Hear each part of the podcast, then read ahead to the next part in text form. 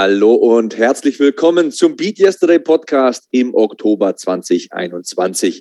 Mein Name ist Sebastian Hackel, ihr hört Ausgabe 54 und Kevin Scheuren ist natürlich auch wieder mit dabei. Was geht, Partner? Ja, äh, viel eigentlich. Also es ist zurzeit ist eine wilde Zeit. Äh, bei uns im Verlag Frankfurter Buchmesse war jetzt vor kurzem, da war natürlich viel zu tun, weil wir mal endlich wieder da waren. Äh, die Buchbranche hat sich getroffen, äh, Podcasts laufen ohne Ende, äh, viele Projekte. Ich weiß gar nicht, wo mit meiner Zeit aktuell, aber ich freue mich hier zu sein. Ich freue mich, diese Zeit immer einmal im Monat zu haben, um einfach auch mal zu hören, was du so machst, was, äh, was bei dir im Leben so abgeht, weil ich finde, das ist nämlich auch das Schöne in diesem Beat Yesterday Podcast. Wir haben auf jeden Fall einmal im Monat die Chance, miteinander zu quatschen, auch wenn es ansonsten im Terminplan nicht immer so passt. Deswegen freue ich mich auf das, was wir heute hier so vorbereitet haben. Und ich weiß ja, Sebastian, du hast äh, eines meiner größten sportlichen Idole getroffen. Also nicht getroffen, du warst im Publikum. Dirk Nowitzki war in Passau. Absolut. Also unser monatlicher Schur fix, um das äh, abzuschließen. Ja, äh, ich begrüße ihn auch sehr. Ich freue mich auch immer. Und für euch gibt es natürlich wieder die monatliche Podcast-Dosis aufs Ohr. Im Hauptteil heute, das möchte ich noch kurz abhaken, Kevin, geht es um Core-Training. Das wurde ja von den guten Menschen, die diesen Podcast so fleißig hören, ausdrücklich gewünscht. Und da habe ich Wolfgang Unsöld eingeladen, der ausführlich über dieses Thema sprechen wird. Aber ja, du hast natürlich mit allem recht, was du sagst. Ja, ich komme aus Passau und ja, ich habe Dirk Nowitzki getroffen. Äh, kam ähm, folgendermaßen zustande. Die Verlagsgruppe Passau hat da so eine Reihe, die sich Menschen in Europa nennt. Und zum Auftakt dieser Reihe war Dirk Nowitzki im Passauer Medienzentrum zu Gast und ich habe zum Geburtstag eine Eintrittskarte geschenkt bekommen von meiner besten Freundin übrigens, die auch den Podcast hört. Also danke, danke und großes Shoutout. Und äh, Nowitzki wurde dann eine Stunde lang von Johannes B. Kerner live interviewt das war wirklich cool. Das war echt cool. Also Dirk widmet sich ja seit seinem Karriereende verstärkt sozialen Projekten, ist unter anderem UNICEF-Botschafter. Aber man hat einfach gemerkt, das ist eine coole Socke, da sitzt einer, der hat das Herz am rechten Fleck. Ich finde das ja faszinierend, wenn man, wenn man in einem relativ großen Gebäude sitzt und einem Menschen auf einer Bühne zuschaut und zuhört und man einfach durch das ganze Gebäude die Aura spürt. Ist das bei Dirk Nowitzki auch so? Ja, das hat wirklich eine Strahlkraft. Also so eine Wärme und so eine Nahbarkeit und hat auch wirklich, was nicht oft der Fall ist bei Profis von dem Kaliber jetzt, von seinem Privatleben erzählt, von seiner Familie und von den Kindern und von der Frau und also bleiben wir mal bei dem Thema. Seine Frau hat äh, kenianische Wurzeln und einmal pro Jahr fliegt da die ganze Familie nach Kenia, Kind und Kegel. Und äh, direkt vorm Flughafen, hat er erzählt, ist eines der größten Slums der Welt. Und da versucht er zu helfen und da sieht er sich auch in der Pflicht. Und das ist einfach ein Mensch, der nicht wegsieht also, und der auch nicht so aalglatt gebügelt ist und immer nur Aussagen macht, die so allgemein sind und wenig angreifbar. Der erzählt von sich und seinem Familienleben und auch von seinen Emotionen und was er macht, gefällt mir auch, muss ich sagen. Also der betreibt zwei Stiftungen und da geht es darum, äh, benachteiligten Jugendlichen Perspektiven zu geben. Hat auch übrigens dann für die Kinder im Saal Autogramme geschrieben und sich Zeit genommen. Selbst hat er jetzt auch drei Kinder, fand ich auch sehr spannend, hat über die Herausforderung Corona gesprochen, also so nach dem Motto, Mama, äh, wer ist der Mann, der jetzt so häufig zu Hause ist auf einmal? Und ja, Sport ist natürlich auch noch immer Teil seines Lebens. Also er spielt viel Tennis, hält sich da fit, Laufen kann er nicht mehr so, weil äh, wusste man ja schon in den letzten beiden Jahren in seiner NBA-Karriere, der Knöchel ist richtig Schrott aber er lässt sich nicht aufhalten. Beat Yesterday, hey, da haben wir es wieder, ne? Wie, also wie authentisch ist er? Also wie hast, hast du, wie hast du ihn da so erlebt? Weil ich habe immer das Gefühl, wenn man Dirk Nowitzki reden hört, den könnte man wie der Taxifahrer in der ING Diva-Werbung im, äh, im Taxi sehen und mit dem dann irgendwie quatschen. Und der, der ist ja total lustig drauf. Du hast schon das Wort nahbar gesagt. Also äh, wie authentisch ist er dir rübergekommen, als er da auf der Bühne mit Johannes B. Kerner saß? Endgültig kann man es ja nie sagen, weil man weiß ja nicht, wie ehrlich jemand ist. Man kann nicht in den Kopf blicken, aber das, was er erzählt hat, hat sich sehr authentisch angefühlt. Also hat er über zahlreiche Momente aus seiner Karriere gesprochen. Naja, zum Beispiel, ja, Olympiateilnahme. Entscheidendes Spiel zur Olympiaqualifikation. Da hat er mal so dargestellt, wie wichtig das für ihn war. Das war für ihn tatsächlich mit das wichtigste Karriereziel, einmal bei Olympia dabei zu sein. Und äh, da gab es eben dieses entscheidende Spiel zur Qualifikation. Ich glaube, zweimal hatte er die Olympia-Qualifikation mit der deutschen Basketballnationalmannschaft schon versäumt. Und dann war eben wieder diese Chance da und er war sich bewusst, ja, das kann jetzt das letzte Mal sein und hat sich dann unglaublichen Druck gemacht, hat da beschrieben, dass er sich da echt in so eine mentale Kiste eingezwängt hat und sich volle Pulle Druck gemacht hat. Er wollte das unbedingt und er wusste auch, ich bin der wichtigste Spieler, ich muss die meisten Punkte machen, ich muss die Mannschaft tragen, ich muss an einem Tag bei diesem einem Spiel delivern. Ich muss da abliefern. Ich muss eine super Leistung zeigen. Eine gute Leistung von mir wird unter keinen Umständen reichen. Und dann hat er erzählt, ja, sie haben es geschafft, also das noch zur Abrundung dieser Geschichte, haben das Spiel gewonnen. Und danach, dann wurde er interviewt, aber er konnte kein Interview mehr geben die Tränen sind aus ihm rausgebrochen. Er hat angefangen zu weinen, konnte nicht mehr aufhören. Dieser ganze Druck ist abgefallen von ihm und hat gesagt, ich konnte nicht mehr sprechen. Alle sind zu mir hergelaufen, haben mich umarmt und haben mich hochgehoben, weil ich da die entscheidenden Würfe getroffen habe. Aber ich konnte nichts mehr sagen. Ich war einfach fertig. Also weniger körperlich, das natürlich auch nach dem Spiel, aber mental einfach fertig. Und dass einer das so ehrlich zugibt, dass einer da auf dem Sessel sitzt und darüber erzählt, das fand ich super. Das fand ich echt, das fand ich nahbar, das fand ich authentisch. Und das ist ein Typ, wie du sagst, mit dem kannst du im Taxi fahren oder irgendwo in einer Kneipe sitzen. Der wird sich da nicht anders verhalten oder der wird da nicht anders reden als in der Öffentlichkeit vor ein paar hundert Zuschauern neben dem äh, Johannes B. Kerner. Was ich ganz interessant finde, Fußballer werden ja immer in Sachen Sportler auf ein ganz anderes Podest gehoben. Aber es gibt wenige, die außerhalb des Fußballs eine Strahlkraft und eine, eine Bedeutung für Deutschland haben, äh, wie es Michael Schumacher als Formel-1-Fahrer hatte.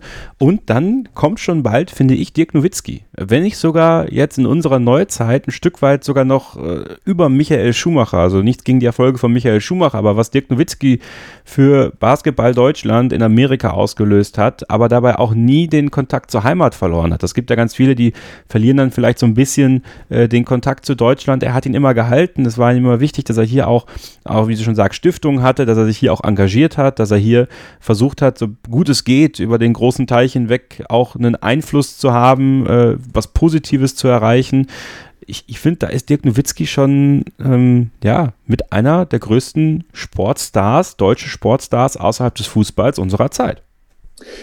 Zwei Dinge dazu, ja. Äh, erstens, diese Schumacher-Doku habe ich mir vor kurzem angeschaut, hat mich sehr berührt. Toller Sportler, einer der größten deutschen Sportler natürlich.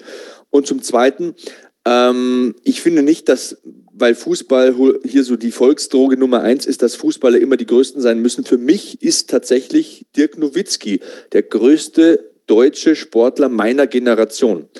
Und ähm, auch dazu, vielleicht fällt mir gerade eine schöne Geschichte aus ähm, diesem Live-Interview, wo ich dabei war. Er hat gesprochen über sein letztes NBA-Spiel und ich glaube, was da abgelaufen ist, das untermauert diese Aussage größter Sportler meiner Generation in Deutschland ähm, sehr, sehr gut, weil er eben in Amerika und global, international auch so respektiert und anerkannt ist. Also bei seinem letzten NBA-Spiel, da liefen ja so die Schlusssekunden runter und äh, Dallas lag hinten, also seine Mannschaft, und auf einmal nimmt Doc Rivers, der Trainer der Los Angeles Clippers, eine Auszeit. Und alle rollen mit den Augen und, und verdrehen die Köpfe. Was soll das jetzt? Äh, will der jetzt uns jetzt demütigen oder was? Nimmt jetzt eine Auszeit, irgendwie ein paar Sekunden vor Schluss. Die Clippers liegen wirklich vorne, bequem vorne, muss nicht sein. Doc Rivers geht so an, den Mittel, äh, an die Mittellinie, wo der Hallensprecher sitzt, nimmt sich das Hallenmikrofon und bittet alle Zuschauer, also nochmal, in LA, bei den Clippers, nicht in Dallas, bei den Mavericks, bei der Mannschaft von Nowitzki, nimmt sich das Mikrofon und bittet alle Zuschauer in LA aufzustehen und Dirk Nowitzki Respekt zu zollen. One of the greatest of all times. Wörtlich, Doc Rivers, Zitat. Alle stehen auf, die komplette Halle der gegnerischen Mannschaft applaudiert, zollt Respekt. Alle Spieler gehen zu Nowitzki, umarmen ihn, geben ihm die Hand. Was das für eine Show of Respect ist, sagen die Amerikaner, ja, fällt jetzt kein besserer äh, Ausdruck ein. So ein Ausdruck des Respekts ist, das ist ja gar nicht in Worte zu fassen. Also das siehst du nicht oft oder der, ich habe das noch nie gesehen in der NBA, dass ein Auswärtstrainer da dem ähm, verabschiedeten Spieler da so eine Respektsbekundung vor die Füße wirft, dass die ganze Halle applaudiert und das alle 100% das fühlen und 100% dabei sind, das zeigt ja, was das für eine Figur ist, wie anerkannt er ist, wie respektiert er ist, wie geschätzt er ist. Also wie gesagt, ich stehe dazu. Das ist eine gewagte Aussage. Da lehne ich mich jetzt auch vielleicht aus dem Fenster. Aber meiner Meinung nach der größte deutsche Sportler meiner Generation. Ja, ich muss auch sagen, ich habe das damals gesehen und habe da Tränen in den Augen gehabt. Also das war wirklich ein sehr berührender Moment und ich bin jetzt nicht, nicht der größte NBA-Fan oder, oder verfolge das wirklich groß, aber da wollte ich dabei sein und das, das habe ich mir live gegeben und es war beeindruckend ähm, und zeigt einfach auch,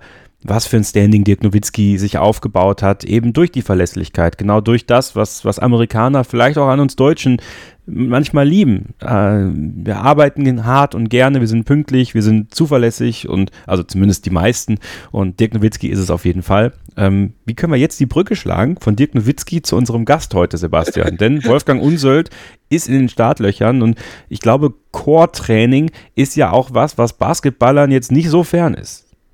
Auf jeden Fall. Ähm, äh, lass mich noch ein paar Dinge dazu sagen. Und zwar, äh, du hast hundertprozentig recht. Wenn ein Charles Barkley, also Hall of Famer, sagt, Dirk Nowitzki ist wahrscheinlich mein Lieblingsspieler, dann heißt das was. Und noch eine allerletzte Sache. Dieser Holger Geschwindner, sein ähm, Trainer, wenn man so will, sein Mentor, vielleicht hast du den perfekten Wurf gesehen, die Nowitzki-Doku, ja, der war auch dabei der ist immer dabei. Also der, der, hat so eine Bodenhaftung. Und weißt du, der, der, du merkst genau, wenn der einen Erfolg feiert, feiert der mit dem Holger und seiner Frau und äh, seinen Kindern und seinen Eltern. Das ist ein Mensch. Also ja, hundertprozentige Bereicherung für mich, da dabei gewesen zu sein. Aber ja, ich schlage jetzt äh, eine schöne Brücke, Kevin. Und zwar hat Dirk Nowitzki nämlich auch äh, von seinen Off-Season-Geschichten erzählt. Also in der NBA gibt es ja eine furchtbar lange Sommerpause. Und er sagt, ähm, unter der Saison, die Saison äh, da hast du ja über 100 Spiele, wenn du in Playoffs bist und Vorbereitungsspiele hast und 82 Saisonspiele. Also du spielst jeden zweiten, dritten Tag.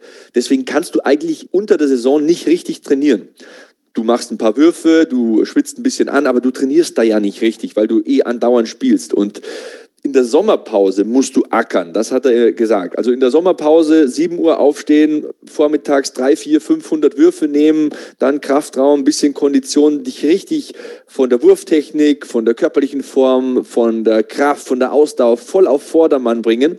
Und in der Offseason hat er auch viel Core-Training gemacht. Das ist ein Typ mit über 2,10 Meter, mit mehr als 100 Kilo.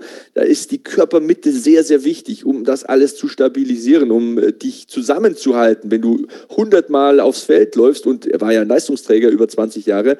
Und deswegen, das ist meine Überleitung. Wir sprechen nämlich jetzt mit Wolfgang Unsöld über Core-Training. Ähm, Wolfgang ist der Trainer, ich habe mehrfach von ihm erzählt, war auch in Ausgabe 35 schon mal da, der da ein absoluter Spezialist ist, ein Lexikon für ist. Also, jetzt geht es eine Stunde plus um Core-Training, die Körpermitte. Hört rein.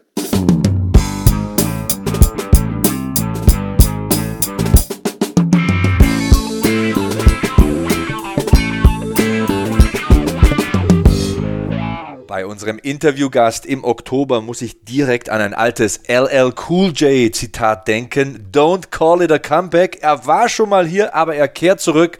Wolfgang Unsöld heute im Podcast zu Gast. Wolfgang, wie geht's dir? Sebastian, bestens. Danke dir für die Einladung.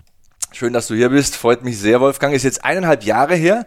Das letzte Mal, dass du hier warst, das war genau zu Pandemiebeginn. Jetzt werden ja die Maßnahmen schön langsam wieder hinfällig, werden schön langsam aufgelöst. Was für ein Zufall, ne?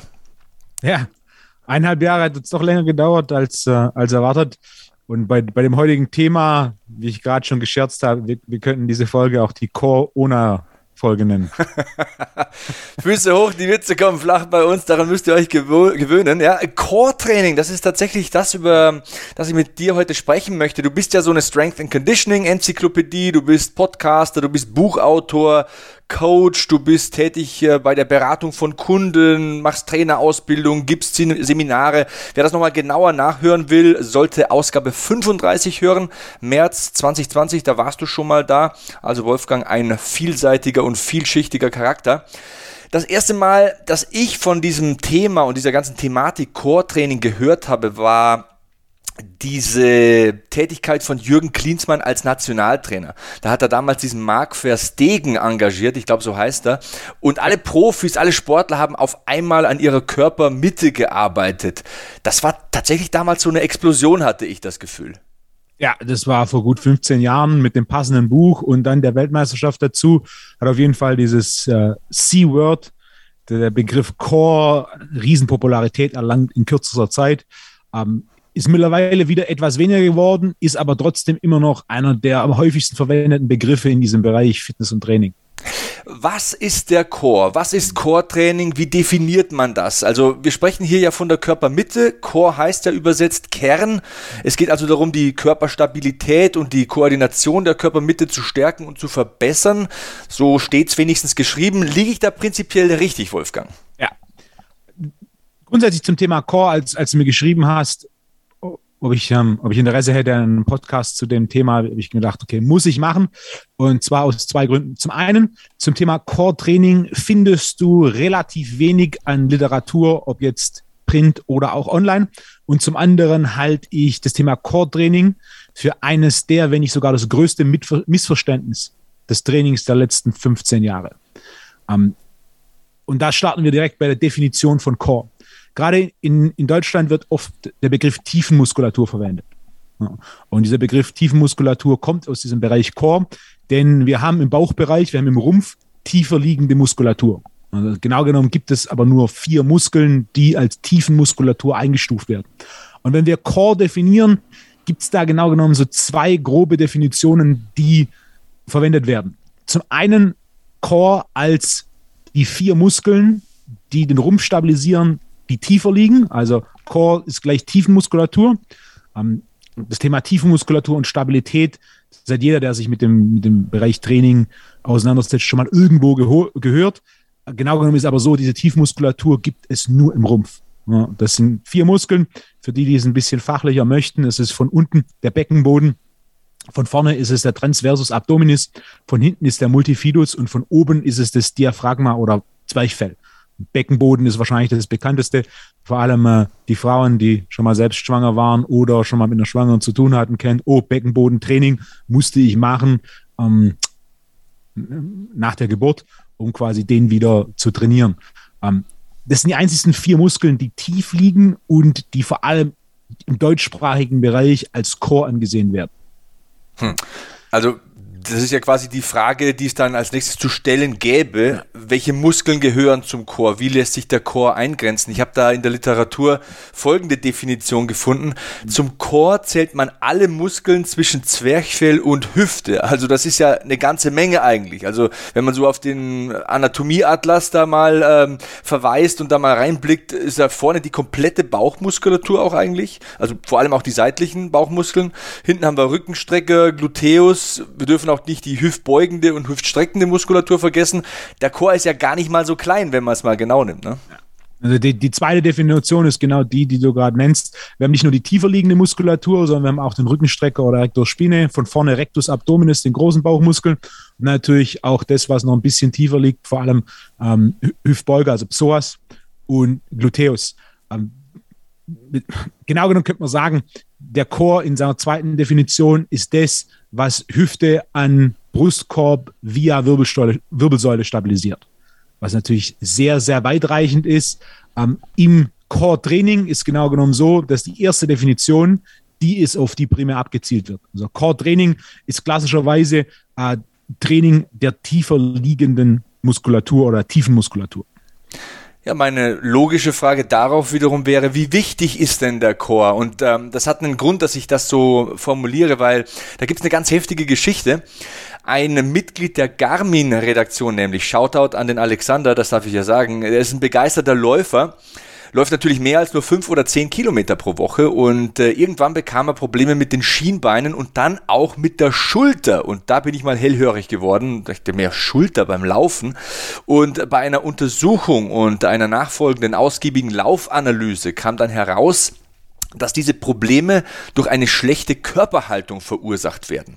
Und das Beispiel fällt mir eben gerade ein, um die Bedeutung von Core-Training an einem Beispiel festzumachen. Also wer ambitioniert Sport treibt, der braucht unbedingt eine stabile Körpermitte. Aber ich spiele den Ball einfach mal zu dir zurück. Ähm, ich rede hier schon wieder viel zu viel. Wie wichtig ist der Chor in deinen Augen?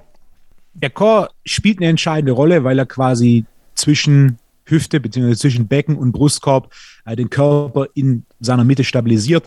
Genau genommen ist es sogar so, der Unterrücken ist hier der relevanteste Teil zur Stabilisation des ganzen Körpers. Ähm, vor allem der Erector Spine, der links und rechts der Wirbelsäule rauf und runter läuft, ist das, was die Wirbelsäule stabilisiert. Und die Wirbelsäule ist der zentrale Mittelpunkt unserer Haltung. Das heißt, es gibt keine gute Körperhaltung insgesamt ohne eine gute Wirbelsäulenhaltung. Das heißt, wenn ich Körperhaltung verbessern will, und das natürlich zum einen rein aufgrund von Alltagshaltung, je schlechter meine, Halter, je schlechter meine Haltung im Alltag, desto höher die Wahrscheinlichkeit von sowas wie Kopfschmerzen bis hin zu Rückenschmerzen, bis hin zu Schulterproblemen und natürlich auch Wirbelsäulenposition aus Sicht der Biomechanik im Sport. Je optimaler die Position meiner Wirbelsäule, desto besser kann ich Kraft generieren und desto weniger verletzungsanfällig bin ich. Kann man sehr gut vergleichen beim Auto mit einer Achse. Wenn ich eine leicht verzogene Achse habe, ist das ganz schlecht, was den Leistungsoutput auf die Straße angeht und auch ganz schlecht, was die Abnutzung angeht. Ne? Beim Körper ist es ähnlich. Wenn ich eine suboptimale Wirbelsäulenposition habe, dann bin ich nicht imstande, die Kräfte in den Boden zu generieren, die ich generieren muss. Und grundsätzlich im Sport ist es eigentlich immer, es geht darum, Kräfte aus dem Körper in den Boden zu generieren. Selbst in oberkörperdominanten Sportarten äh, geht es immer darum, über den Oberkörper, Hüfte, Beine in den Boden Kraft zu entwickeln. Ähm, und natürlich dann auch das Thema Nachhaltigkeit je optimaler meine Haltung, je besser meine Wirbelsäulenposition, desto geringer die Wahrscheinlichkeit für direkte Probleme. Also klassischerweise Wirbelsäule ist der Unterrücken, ne? aber auch indirekt. Denn wenn ich zum Beispiel eine suboptimale Wirbelsäulenposition habe, wirkt sich das auf meine Schulterposition aus, wirkt sich aber auch auf meine Beckenposition aus. Und meine Beckenposition wirkt sich direkt runter auf Knie und Sprunggelenk aus. Das heißt, quasi eine suboptimale Haltung in der Körpermitte, nennen wir es einmal mal Core, ähm, kann sich von oben nach unten komplett über alles auswirken. Es kann sogar sein, dass quasi Handgelenksprobleme von Ellbogen der Schulter kommen und die Schulter kommt von der Wirbelsäule und die Wirbelsäule kommt dann quasi von der Körpermitte. Also die Körpermitte ist ein zentraler Mittelpunkt. Wenn es quasi in der Mitte des Körpers nicht passt, was Mobilität, Stabilität angeht, ähm, kann das Auswirkungen haben auf alle Gelenke nach außen.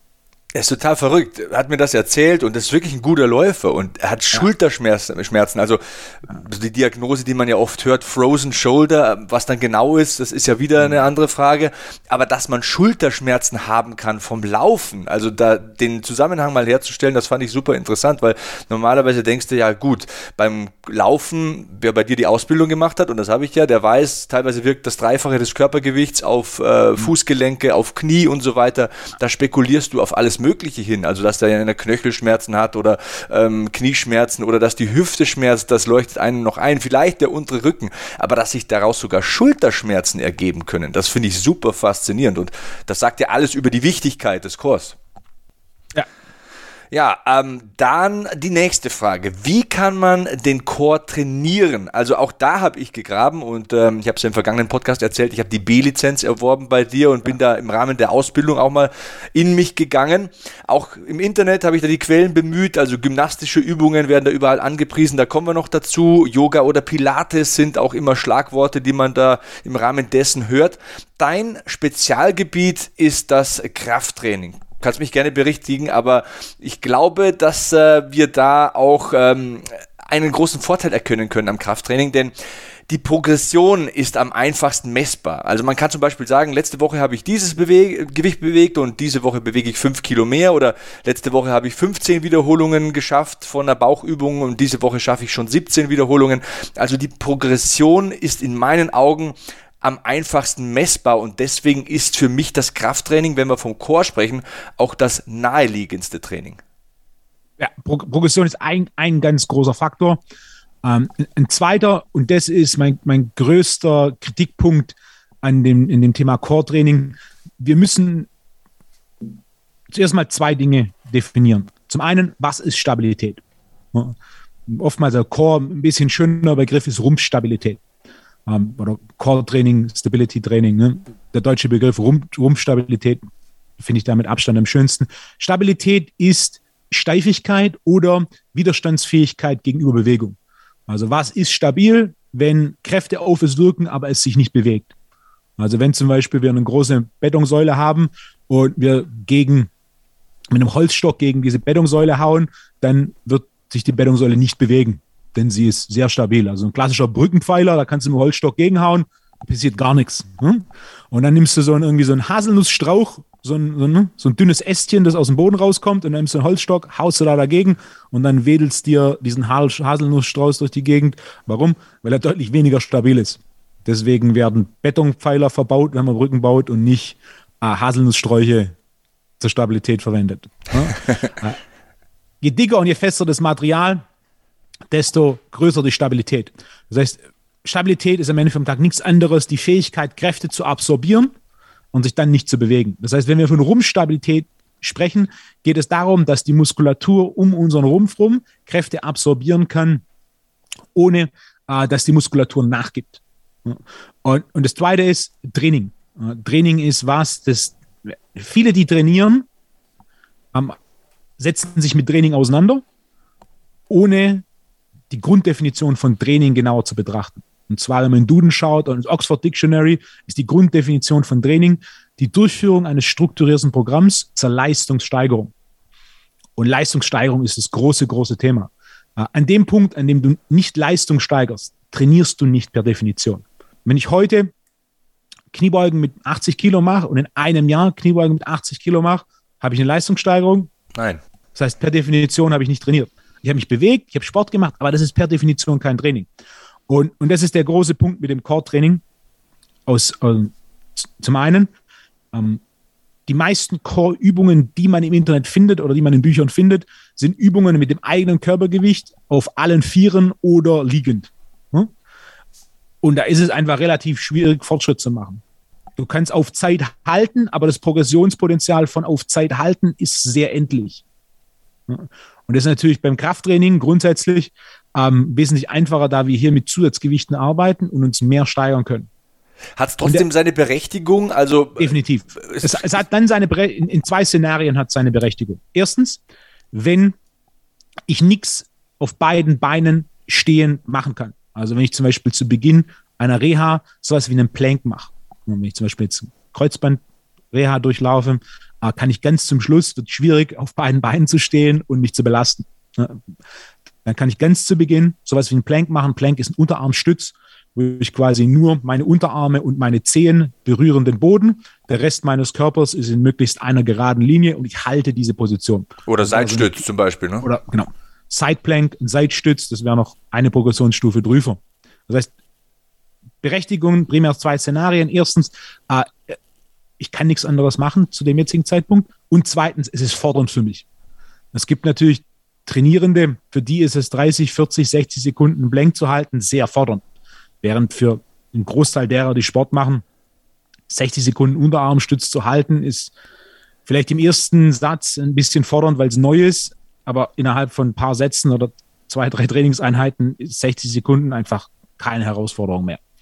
Äh, für andere Trainierende, die einen aktuellen niedrigen Trainingsstatus haben und es fordernder ist, ist der Plank mit Sicherheit eine gute Übung welche Übungen sollte man dann machen? Also im Internet habe ich da mal so einen bedeutungsschwangeren Satz gelesen. Einer hat ja. geschrieben, ein Experte, ich sage jetzt keinen Namen, man braucht nicht mehr als das Körpergewicht. Also er hat ähm, Kniebeugen, Bodyweight Squats gemacht und äh, Liegestütz. Ich glaube, man erzielt da einen beachtlichen Effekt, aber auch da wird man an seine Grenzen stoßen, sage ich. Der Großteil von dem, was man im Core-Training findet, ist mit Körpergewicht, was direkt zum nächsten Punkt führt und zwar, wann benötige ich Stabilität, beziehungsweise es besteht eine Notwendigkeit, Stabilität zu unterteilen in Low Load Stability, also Stabilität unter niedriger Last, oder High Load Stability, Stabilität unter hoher Last. Wenn du dich, du willst Stabilität in, in erster Linie, um schneller zu sein, also um mehr Kräfte zu generieren zu können, und zweitens, um verletzungsunanfälliger zu sein. Richtig? Ja. In beiden Szenarien im Sport wie sind die Kräfte, die wirken? Hoch oder niedrig? Sehr, sehr hoch, würde ich sagen, ja. Genau, sind sehr, sehr hoch. Es ist High Load Stability. Das ist wie wenn du eine Bremse entwickelst für einen Sportwagen. Wie testest du diese Bremse?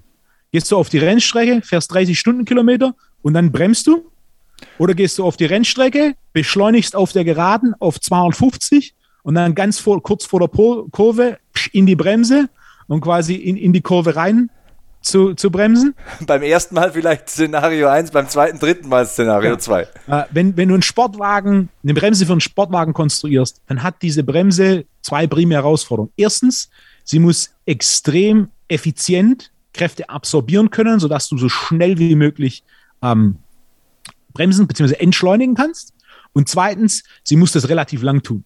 Ja, da gibt es auch, wenn man mal googelt, findest du bei, bei, Sportwagen, wenn die ein Rennen fahren, die Bremsen glühen.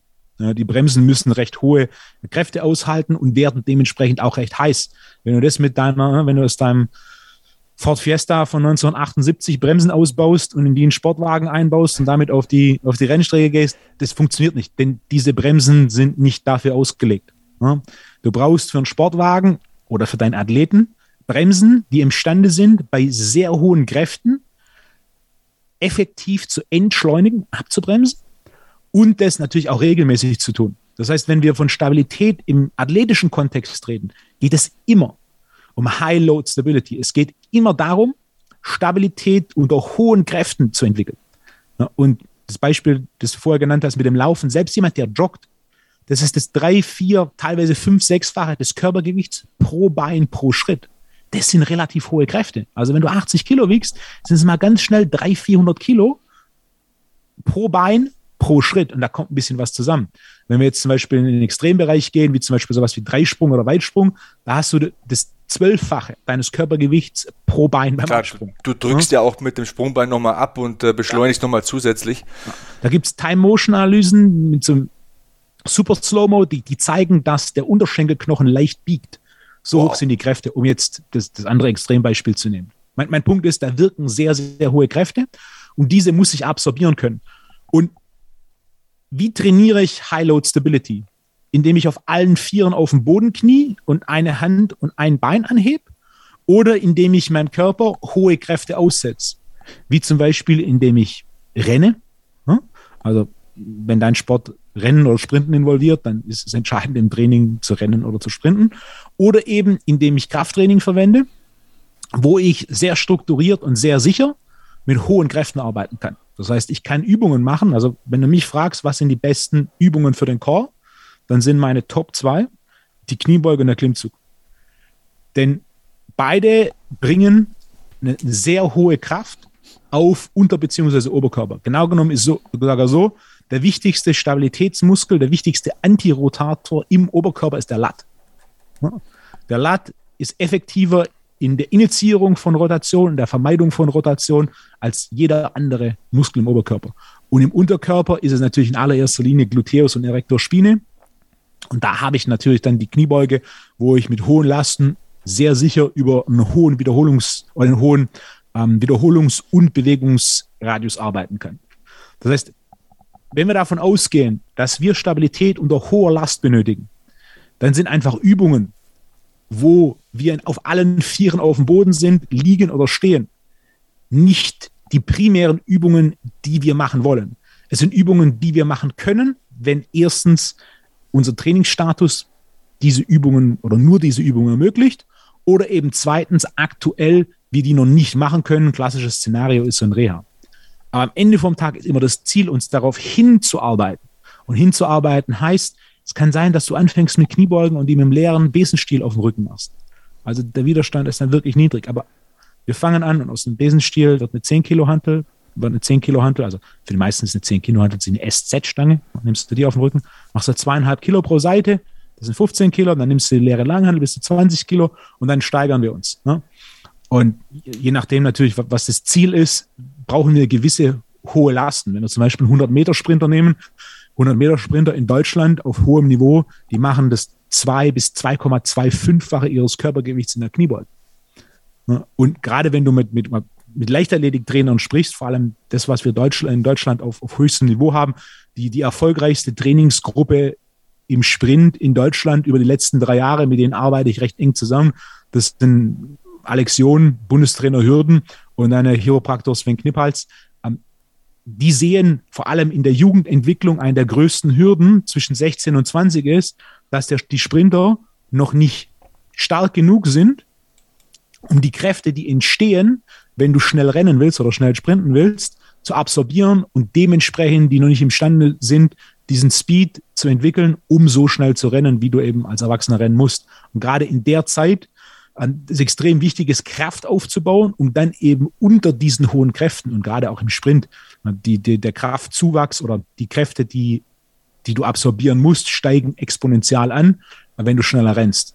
Also der Unterschied zwischen 16 Sekunden auf 100 Meter und 15 Sekunden auf 100 Meter ist ein deutlich kleiner, als wenn du 11 auf 100 Meter und 10 auf 100 Meter rennst. Also das ist ein exponentieller Anstieg. Das ist ähnlich wie, wie beim Auto oder beim Flugzeug. Ne? Mit niedrigen Geschwindigkeiten zu fliegen, das Material hat eine deutlich weniger Belastung, als wenn du zum Beispiel in diesen Bereich Schallgeschwindigkeit kommst. Eine der größten Hürden der Concorde war ja, dass die Concorde einfach, das war viel zu teuer, um es zu bauen, weil das musste so viel mehr Kräfte aushalten weil es nur ein Tick schneller geflogen ist. Hm. Und das gleiche Spiel hast du aber auch beim Auto und eben das gleiche Spiel hast du auch immer im Sprint.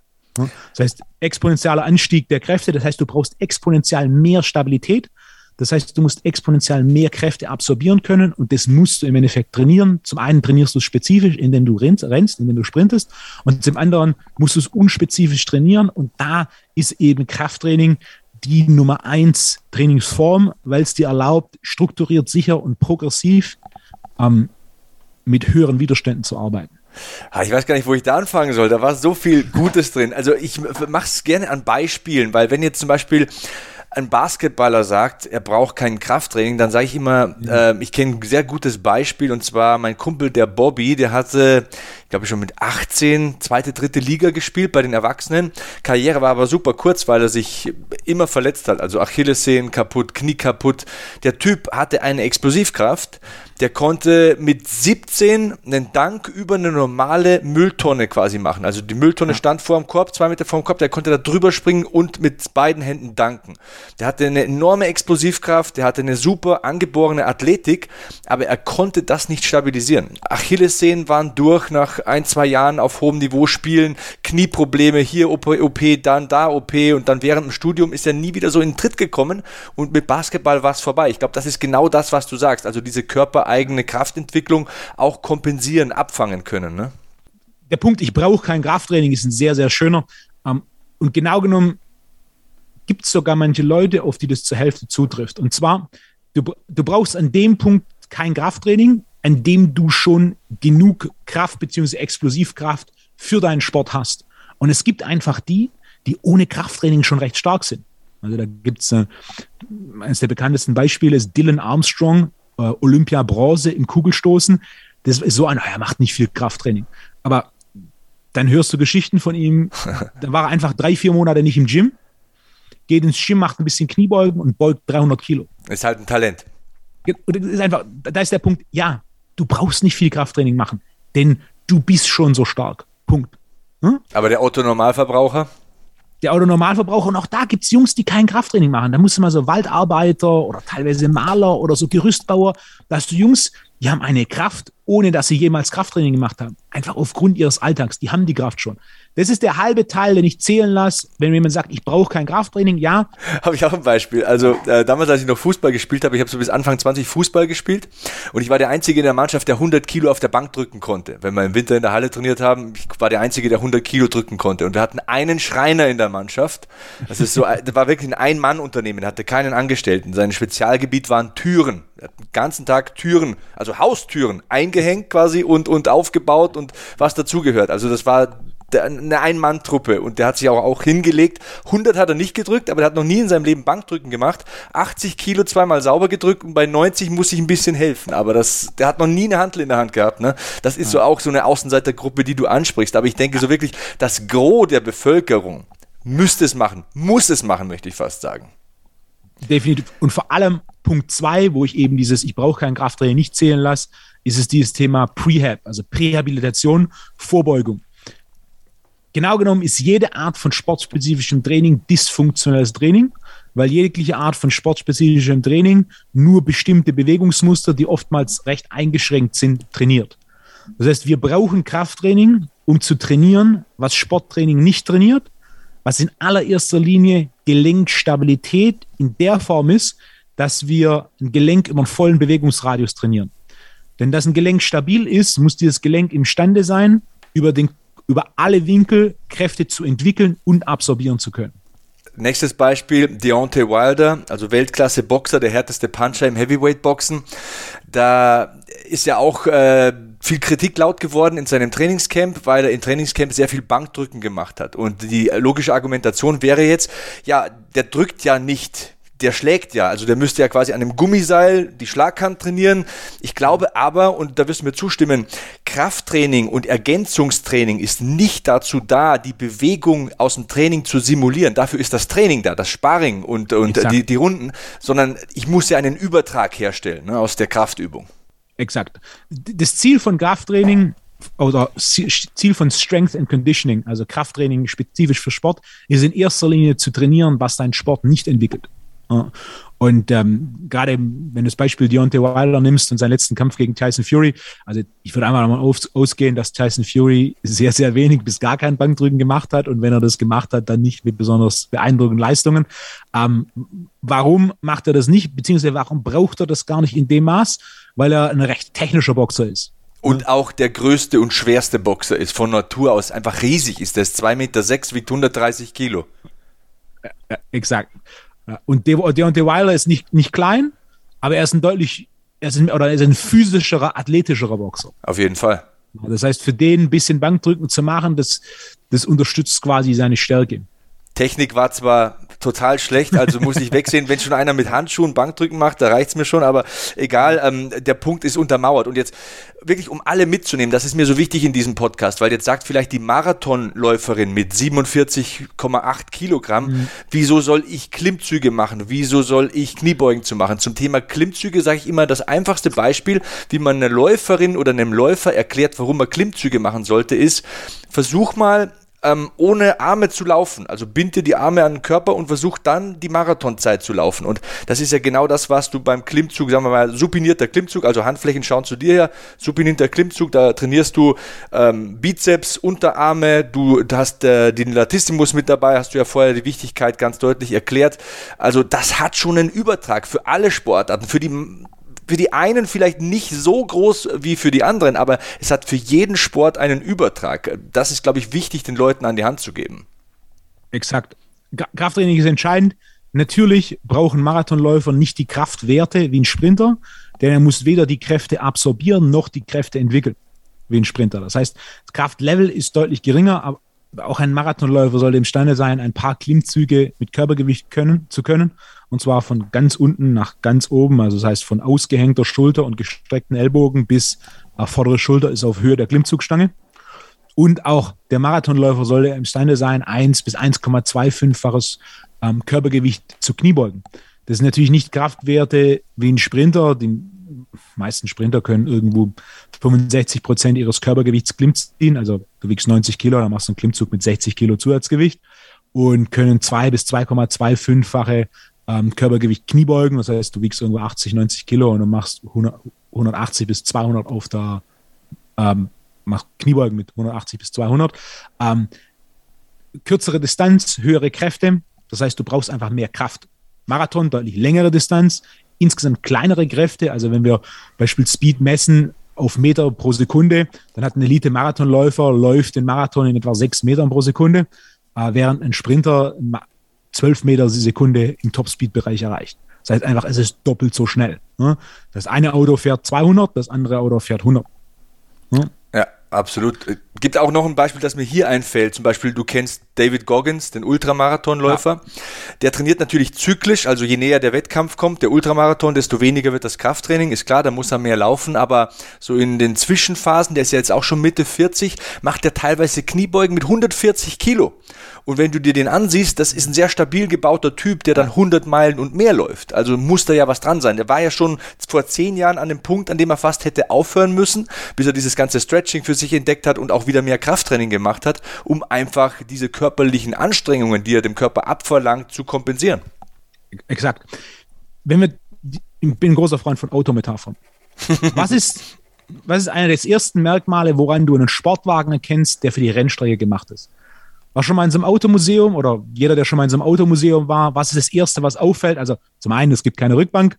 Ja, ähm, logisch, anderen, kein Kindersitz. Es gibt, es gibt keinen Kindersitz. Meistens gibt es nicht mal einen Beifahrersitz. Und wenn du da reinguckst, siehst du nur Blech und du siehst so einen Käfig innen. Ja. Für was ist dieser Käfig da? Falls sich das Auto überschlägt, ne? Für Stabilität, exakt. Das heißt, Unfallschutz zum einen und zum anderen natürlich auch, wenn du mit entsprechenden Kräften in eine Kurve fährst, also sind es natürlich die Kräfte, die auf die Karosserie wirken. Und du willst natürlich maximale Stabilität der Karosserie für höchste Fahreffizienz. Und dementsprechend baust du so einen Käfig ein, einfach für mehr Stabilität. Was aber nur natürlich bei einem Sportwagen notwendig ist, wo im Endeffekt die Kräfte so hoch sind, wo du so hohe Durchschnittsgeschwindigkeiten hast und natürlich auch so hohe Geschwindigkeiten in Kurven hast. Das ist ja weniger die Beschleunigung auf einer Geraden, die für so ein Auto belastend ist, sondern es ist die Fähigkeit zu bremsen und zu beschleunigen durch die Kurven durch. Und dafür baust du so einen Käfig ein, dass du eben noch mehr Stabilität hast. Plus natürlich für den Fall, dass du einen Crash hast, ähm, die Sicherheitskomponente ist auch riesig mit so einem Käfig, denn der Käfig sorgt für mehr Stabilität. Das heißt nicht nur, dass du schneller bist, wie im Sport, sondern auch, dass du eine geringere Verletzungsanfälligkeit hast, wie im Sport. Ja, quasi der Käfig, wenn man hier von Prävention sprechen möchte, wäre ja zum Beispiel auch in puncto Kniestabilität. Wir schweifen jetzt ein bisschen ab, aber die ja. Kniebeuge. Ich glaube, es gibt kaum eine Übung aus dem Bereich des Krafttrainings, ja. die so einen hohen Übertrag auf äh, Kniestabilität hat wie die Kniebeuge. Und du hast ja schon gesagt, also so ungefähr dreifaches Körpergewicht pro Bein natürlich bei einem flotten Laufschritt aufs Knie. Je schneller man läuft, desto höher oder wenn man auch springt dann zum Beispiel, desto höher wird die Belastung. Deswegen sind Kniebeugen ja auch wichtig. Natürlich kann, es werden viele sagen, ja, wie soll ich in der Marathonvorbereitung Kniebeugen machen? Ich glaube, das muss man dann auch periodisieren, Wolfgang. Exakt. Ähm, es macht wahrscheinlich keinen Sinn, vier bis sechs Wochen vor Marathon schwere Kniebeugen zu machen. Das muss man sich dann holen, wenn keine Läufe anstehen. Ne? Exakt. Ähm, Periodisierung ist ein gutes Beispiel, vor allem wenn wir jetzt bei Marathon und bei, ähm, bei Sprint sind. Das sind die beiden Extreme, was, was die Dauer angeht. Sprint ist irgendwo gut zehn Sekunden, Marathon ist irgendwo gut zwei Stunden. Ähm, in der Periodisierung ist, was Krafttraining angeht, hier ein großer Unterschied da. Denn im Sprint fängst du im Regelfall mit längeren Distanzen an oder kürzeren Distanzen und größeren Umfängen und machst dann, je näher du am Wettkampf bist, weniger. Während im Marathon der Unterschied genau 180 Grad ist. Im Marathon fängst du mit weniger an und steigerst deine Distanz auf den Marathon. In beiden Fällen erhöhst du die Spezifizität. Das heißt, wenn du einen Marathon läufst und da irgendwie vier Wochen vorher deine 100 Kilometer die Woche läufst, dann bleibt natürlich nicht viel Zeit für Krafttraining und auch viel Regenerationskapazität für Krafttraining. Stichwort Peak Performance. Genau, Peak Performance. Und, ne? ähm, während du natürlich, wenn du sechs Monate vor dem Marathon bist, wirst du mit hoher Wahrscheinlichkeit keine 100 plus Kilometer die Woche laufen. Und dann hast du auf einmal Zeit für zwei, drei Stunden Krafttraining. Während im Sprinten das genau andersrum ist. Also im, im Sprinten kann gut sein, dass eine Trainingswoche 300, 400 Meter sind. Also komplette Trainingswoche sind 300 bis 400 Meter. Also ist der Weg zum Bäcker schon weiter, ne? der Weg zum Bäcker, den läufst du etwas langsamer, also, also die 300, 400 Meter rennst, ne? Aber hinten das raus, Schaufenster rein. das sind Trainingseinheiten dabei, da guckst du auf den Plan und denkst dir zweimal 90 Meter und vorbei und dann denkst du, was ist das? Aber die zweimal 90 Meter, da läuft der oder rennt der so schnell, dass die Kräfte, die wirken, mehr geht da nicht. Ne? Das heißt, die größeren Umfänge machst du weiter weg vom, vom Wettkampf und entsprechend kannst du auch das Krafttraining anders strukturieren. Ne? Das heißt, du kannst bis hin zum Wettkampf Krafttraining machen, was grundsätzlich bei allen längeren Events, Marathon ist ein Klassiker, Triathlon wäre so ein anderer, da machst du plus minus die letzten vier, sechs, acht Wochen vor dem Wettkampf gar kein Krafttraining bis eine Einheit 30 Minuten zum reinen Erhalt. Mhm. Das heißt, nicht anfangen, vier Wochen vor, vor Marathon noch dreimal die Woche Krafttraining zu machen, dann sind die Beine komplett durch, dann erhöhst du sogar dein, dein Verletzungsrisiko. ja. Wäre da wiederum dann die Berechtigung für Yoga und Pilates da, um da Entspannung zu schaffen, aber trotzdem den, den, die Spannung auf dem Chor aufrechtzuerhalten? Yoga und Pilates sind zwei sehr gute Trainingsformen. Yoga und Pilates, man muss natürlich abgrenzen zu Krafttraining. Also grundsätzlich Krafttraining ist, ist meine primäre Expertise. Dementsprechend bin ich ein großer Fan von Krafttraining. Dementsprechend sehe ich natürlich in allererster Linie die Vorteile von Krafttraining. Krafttraining hat aber auch seine Nachteile.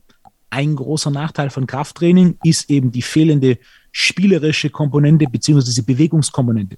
Wenn sich jemand gerne sehr viel bewegt und, ne, und macht, dann ist einfach Krafttraining ist ja irgendwo so ne, 20 Sekunden Belastung, drei Minuten Pause. Das ist irgendwo Krafttraining. Ah, und da ist natürlich der große Vorteil von, von Yoga oder Pilates. Eine Stunde Yoga, eine Stunde Pilates ist irgendwo 50 Minuten Bewegung. Ja, also ein bisschen Yoga hast du noch dein, ähm, dein Entspannungs, ne? ich glaube, es ist Wassernah heißt das, wenn, wenn man am Ende quasi so diese, diese Ruhe einbaut oder ne, du hast mal kurze Pausen, aber insgesamt bewegst du dich relativ viel, hast viel Halten, aber keine hohen Widerstände, auch das mögen manche nicht. Ähm, beides ist relativ viel Bewegung mit Haltekomponenten, mit dem eigenen Körpergewicht und es sind mehr so langsamere, geschmeidigere Bewegungen, was einen gewissen Typus oder einen gewissen Persönlichkeitstyp an Trainierendem anspricht. Was auch gut ist.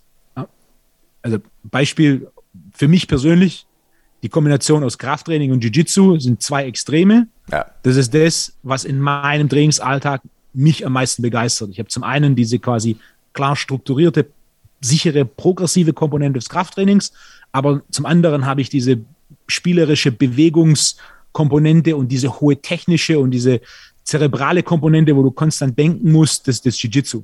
Und wenn man da jetzt jemand hat und sagt, hey, ich mache gern Yoga oder ich mache gern Pilates, super. Es deckt aber einfach nur einen Teil dessen ab, was man trainieren möchte oder trainieren sollte. Und Krafttraining ist aus meiner Sicht die einzigste Trainingsform aufgrund dieser Besonderheit, da sie strukturiert, sicher und progressiv Fortschritt erlaubt, die jeder unabhängig dessen, des Sports, den er macht, machen sollte. Natürlich nicht zwölf Monate im Jahr, viermal die Woche. Aber auch für jemand, der Yoga macht, ist es eine ausgezeichnete Ergänzung. Vielleicht mal hier sechs Monate, zweimal die Woche ein bisschen Krafttraining zu machen. Und das muss jetzt auch nicht Bankdrücken sein oder Kreuzheben. Man kann ja auch damit anfangen, dass man zum Beispiel sich ein paar Ringe holt und Klimmzüge und Dips in Ringen macht. Als, als einfaches Beispiel. Also es muss nicht das klassische Pumperstudio sein, sondern äh, es geht im Endeffekt darum, mit externen Widerständen zu arbeiten. Und das ist das, was Krafttraining so besonders macht. Du verwendest externe Widerstände, um Kraft aufzubauen. Man kann es ja auch um 180 Grad drehen. Der, der viel Krafttraining macht, kann vielleicht auch vom Yoga oder vom Pilates äh, profitieren. Ne? Also wenn es nur die geistige Entspannung ist oder um seine Beweglichkeit ein bisschen ähm, auszuweiten und zu verbessern. Ja, da bin ich. Also grundsätzlich, wenn man dieses Yoga-Krafttraining-Ding sieht, die, die viel Krafttraining machen, sollten etwas Yoga machen. Und die, die viel Yoga machen, sollten etwas Krafttraining machen. Okay, dann haben wir alle abgeholt. Dann komme ich zur nächsten Frage. Braucht man einen Plan? Ich sage ja, weil man will ja Fortschritte erfassen und man will eine gewisse Regelmäßigkeit herstellen. Ich glaube, da kommt man an dem Plan nicht vorbei, wenn man einigermaßen ambitioniert ist. Die Definition in Oxford Dictionary oder im Duden ist die strukturierte Durchführung eines Programms zur Leistungssteigerung. Genau genommen ist der Satz ein Tick länger im Original ähm, ich habe ihn ein bisschen vereinfacht, also planmäßige Durchführen und so weiter. Aber die abgekürzte Variante ist ne, die, die ich vorher genannt habe. Und da ist der Mittelteil einfach eines Programms. An dem Punkt, an dem ich kein Programm habe, kann ich Leistung nicht messen. Ne. Ich verstehe natürlich jemand, der sagt jetzt, ich will es einfach Freestyle trainieren. Und das propagiere ich teilweise auch. Zum Beispiel, wenn ich Kunden habe, die in Urlaub gehen und dann mich fragen, kannst du einen Plan schreiben? Dann sage ich, mach mal ganz locker. zwei Wochen weg. Wir, wir, wissen nicht, was du genau da im Fitnessstudio hast, bevor du dir jetzt da einen Stress machst, direkt am ersten Tag ins Gym zu gehen, ein Video zu machen, das mir zu schicken. Ich, nee, nee. Jetzt machst du einfach mal Freestyle. Jetzt machst du einfach mal, was du bisher nicht gemacht hast, machst ein paar Wiederholungen, da musst du jetzt nicht aufschreiben und zählen, sondern beweg dich einfach. Aber sobald wir dann wieder zurück sind und sobald wir wieder strukturiertere, planbarere ähm, Maßnahmen und Umfeld haben, trainieren wir wieder nach Programm, um genau zu sehen, was habe ich gemacht, wie viel bin ich besser geworden, was ist der nächste Schritt. Denn ne, wenn ich kein, kein Programm habe, dann habe hab ich keine Buchhaltung. Dann weiß ich nicht, was ich gemacht habe, dann weiß ich nicht, ob ich besser geworden bin und ich kann auch nicht sagen, okay, wo sind meine Schwächen, wie geht es weiter. Ja. Auch das ist einer der großen Punkte des Krafttrainings. Keine Trainingsform erlaubt dir einen, einen so klaren und strukturierenden Plan oder so ein klares, strukturiertes Programm, das genau sagt, okay, das ist, was du machen sollst, das ist, was du gemacht hast. Ähm, so viel hast du dich gesteigert oder so viel hast du dich auch nicht gesteigert. Ähm, was machen wir als nächstes? Ich habe einen interessanten Plan aus meinem Bekanntenkreis und zwar meine beste Freundin hatte keinen Bock auf Yoga, keinen Bock auf Pilates, wollte auch kein Krafttraining machen, hat sich einen Hula-Hoop-Reifen gekauft und hat angefangen mit fünf Minuten Hula Hoop am Tag und hat sich dann gesteigert auf 30 Minuten durchgehend und hat wirklich, ich muss es zugeben, als Propagandameister des Krafttrainings bahnbrechende Erfolge erzielt. Also flacher Bauch hat ihre Haltung verbessert, ähm, ihr tut der Rücken nicht mehr so weh, Figur wahnsinnig verbessert, also sieht top aus. Äh, Mittelpartie, Core ist ja heute das Training wirklich verbessert. Was hältst du davon? Also das ist ja auch eine Form von Progression, das ist ja. eine Form von Programm, wenn auch einfach strukturiert. Also zum einen, es hört sich so an, als hätte sie Spaß dran gehabt. Auf jeden Fall. Sonst hätte sie nicht so viel gemacht, um von fünf Minuten auf 30 Minuten zu kommen. Zweitens, es ist definitiv Fortschritt. Also, also sie hat da einen Plan durchgeführt, der zur Leistungssteigerung geführt hat. Das ist natürlich der Punkt, dieser Fortschritt ist recht endlich. Das ist wie wenn du Liegestütze machst. Wenn du am Anfang drei schaffst, irgendwann schaffst du 15 Irgendwann schaffst du 30, aber dann wird es auch schon sehr langsam mit dem, mit dem Fortschritt. Also auf auf 100 Klimmzüge, äh, 100 Liegestütze oder 100 Klimmzüge am Stück zu kommen, das ist, ne, das ist ein sehr, sehr langer, langer, langer Weg. Äh, auch beim Hula Hoop. Also was ist der nächste Schritt? 60 Minuten? Wenn es ja, Spaß macht, ich sage immer, erlaubt ja. es, was gefällt und Spaß macht. Und es ist auf jeden Fall erstens eine Form von Progression. Zweitens macht es Spaß. Und Spaß ist für mich immer nachhaltig. Weil ähm, was nutzt es mir, wenn ich jetzt ein Trainingsprogramm mache? Ich habe super Erfolg sechs Wochen lang, aber dann kotzt es mich an. Ich kann es nicht mehr sehen. Deshalb bin ich immer ein Freund davon, das zu machen und deswegen auch nochmal, wenn ihr Yoga machen wollt, wenn ihr Pilates machen wollt, wenn ihr sonst irgendwelche Programme habt, es gibt ja die verrücktesten und eigentlich auch kostenlose Apps teilweise, ne? du musst ja gar nichts mehr bezahlen dafür. Wenn das nachhaltig ist, wenn euch das Spaß macht, dann hat das in meinen Augen eine absolute Berechtigung. Ja, dem schließe ich mich an. Ja, also besser, du machst so ein bisschen was Freieres und ist auch so auch einer der, der unterschätzten Punkte mit dem Training. Du bist mit einer Trainingsform nie verheiratet. Das bedeutet, du kannst gerne wechseln. Und es ist vollkommen in Ordnung zu wechseln. Es ist nicht so, dass du sagst, Hula Hoop ist mein Ding und die nächsten 30 Jahre das einzigste Trainingsform, die du machen darfst, ist Hula Hoop. Wenn du gerade Lust hast auf Hula Hoop, mach Hula Hoop. Jetzt ist vielleicht, ähm, jetzt wird es ein bisschen kälter und auf einmal hast du Lust auf Bikram Yoga, so Hot Yoga. Ne? Und dann machst du das und dann im, im Sommer wird es wieder wärmer, dann denkst du jetzt, ne, Bikram Yoga ist mir jetzt zu heiß, jetzt mache ich irgendwie ein bisschen Calisthenics im Park oder, hm, oder Turnen oder ähnliches. So, ger gerne durchwechseln. Je mehr Spaß es macht, desto mehr wirst du es machen. Wenn sie Hula Hoop gemacht hat und sich von 5 auf 30 Minuten gesteigert hat, dann hat sie einige Stunden Hula Hoop die Woche gemacht. Ähm, und wenn du 30 Minuten am Stück Hula Hoop machen kannst, das ist, was Stabilität und auch äh, was Koordination angeht, definitiv fordert. Ja. Das ist ja auch das schon eine Komponente beim, beim Core-Training, ne? koordinative Sachen. Darüber haben wir noch gar nichts ges äh, gesprochen. Ich glaube, wir haben Verletzungsprävention haben wir ja. abgedeckt, äh, Haltung, optische Verbesserung ist natürlich auch immer ein Antrieb. Also wir müssen jetzt nicht so tun, als würden wir hier nur die reinen äh, Gesundheitsapostel spielen. Wie das aussieht, ist natürlich für viele auch eine Motivation. Ja. Aber koordinatives äh, mit dem Core, vielleicht sollten wir da noch ein paar Worte drüber verlieren. Der wichtigste Punkt zu, zur Koordination ist erstens, nach dem zwölften Lebensjahr ist das Potenzial zur Steigerung der Koordination bei 10 bis 20 Prozent. Also wenn du mit 12 unkoordiniert bist, wird das nichts. Und der zweite Punkt direkt danach, was ist koordiniert, was ist unkoordiniert? Schwer messbar. Es ist im Allgemeinen schwer messbar, weil es ist sehr, sehr spezifisch. Jemand, der Jiu-Jitsu macht, wird für Jiu-Jitsu, auf, auf, jemand, der auf hohem Niveau Jiu-Jitsu macht, wird eine relativ gute Koordination für Jiu-Jitsu haben. Wenn du den jetzt Handball spielen lässt, hm, dann nimmst du einen Jiu-Jitsu-Weltmeister und lässt den Handball spielen. Die meisten Handballspieler werden sagen, was ist das? Da hat er schon mal Sport gemacht. hm? Oder du nimmst jemanden wie Michael Phelps, was ein gutes Beispiel ist. Ja. Michael Phelps ist höchst unkoordiniert, denn er ist Schwimmer. Sein ja. Nervensystem ist darauf adaptiert, sich im Wasser zu bewegen. Das ist ein träges Element, ne? Genau. Sich an Land zu bewegen ist, ne? Jetzt nimmst du Michael Phelps, Olympiasieger, und nimmst irgendeinen mittelmäßigen Turner. Wer von beiden ist koordinierter? Der Turner natürlich. Wenn du natürlich so Turnübungen machst, ne, dann wird der Turner Michael Phelps abziehen. Gehst du jetzt aber ins Wasser und sagst, hä?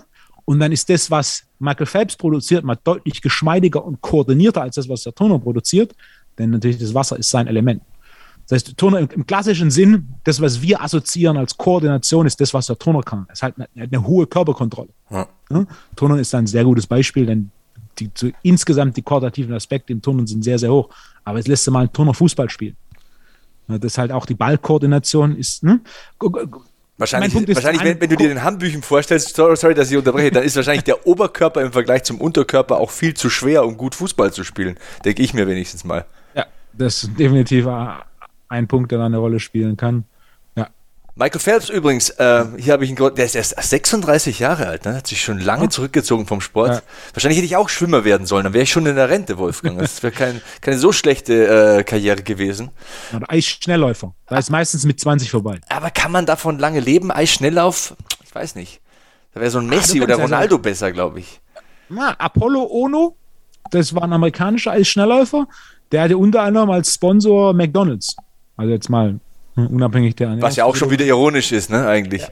Unabhängig der ernährungsphysiologischen Komponente von McDonalds ist es eine Riesenfirma und die hat einen Eiskunstläufer. Der hat in den USA Dancing with the Stars gewonnen. Also in Deutschland heißt es, weiß ich gar nicht, wie das heißt. Ich schaue keinen Fernsehen. Ich, ich weiß, klingt mega nerdig, aber ich schaue kein Irgendwas lineares mit Fernsehen. wird's heißen. Ja, Dancing with the Ich, ich google es. Du erzählst Dancing. die Geschichte, ich google es. Der Dance, auf jeden Fall. Der hat Dancing with the Stars gewonnen. Der hatte McDonalds als, ähm, als Sponsor. Also ohne dass ich Zahlen kenne, würde ich davon ausgehen, er hat sehr, sehr gut gelebt.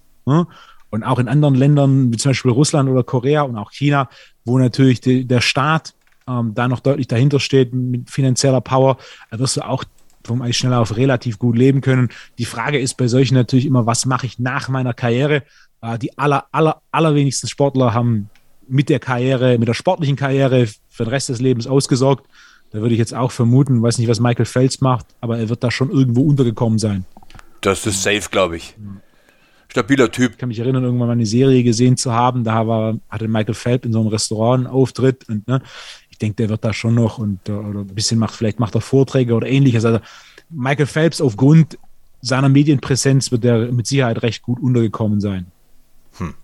Ja, das ist anzunehmen. Ähm, wir haben optische Verbesserungen angesprochen. Das sollte ich ja. noch ganz kurz ankratzen. Also flacher Bauch etc.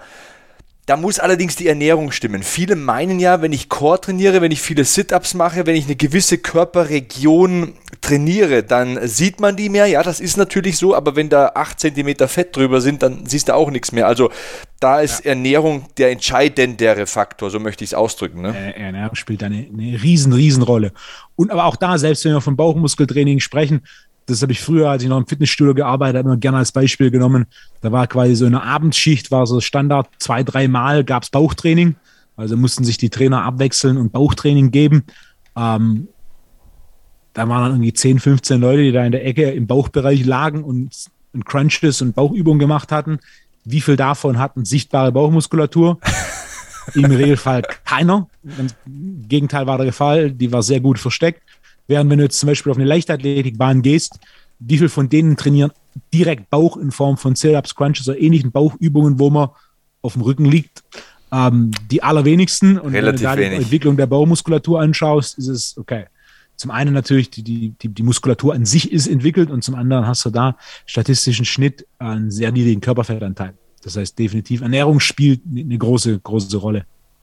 Dancing with the, with, with the, Stars lese ich hier gerade, heißt ähm, in verschiedenen Ländern übrigens unterschiedlich. Ähm, okay. Es gibt tatsächlich in manchen Ländern heißt es Dancing with the äh, Dancing Stars heißt es bei manchen Dancing with the Stars und es heißt Let's Dance auch in manchen Ländern, ja. so wahrscheinlich auch in Deutschland tatsächlich. Also ja, ist an mir vorbeigegangen, aber wie gesagt, ähm, lineares Fernsehen nicht so mein Ding. Klingt komisch, wenn man beim Fernsehen arbeitet, aber Nee, ich trainiere lieber. Oder kümmere mich um meine Familie. Äh, Wolfgang, ähm, du hast jetzt ein paar verschiedene Sportarten angesprochen. Das finde ich eigentlich noch ganz spannend, das anzusprechen. Denn, äh, ja, Frage ganz einfach, wie, mit welchen Sportlern aus welchen Bereichen arbeitest du zusammen und welche Rolle spielt dabei das Core-Training? Also, wenn wir jetzt zum Beispiel, Peter Sobotta ist ein Beispiel, weil es ja auch ein Bekannter ist, den äh, ich ganz gut kenne. Das ist ein Kampfsportler, ein MMA-Fighter. Ich habe gestern in der Instagram-Story, habe ich übrigens auf der Rennstrecke gesehen, das musst du auch gleich ja. noch erzählen. Ähm, was, welche Rolle spielt für ihn das Core-Training? Dann hast du, ein, was weiß ich, einen, einen Anschieber beim Bobfahren, hast du schon mal trainiert, mhm. weiß ich. Du hast Rennfahrer, du hast Fußballer. Ähm, zeig mal so ein bisschen unterschiedliche Wichtigkeit von Core-Training bei diesen verschiedenen Trainingsarten und äh, Sportarten auf.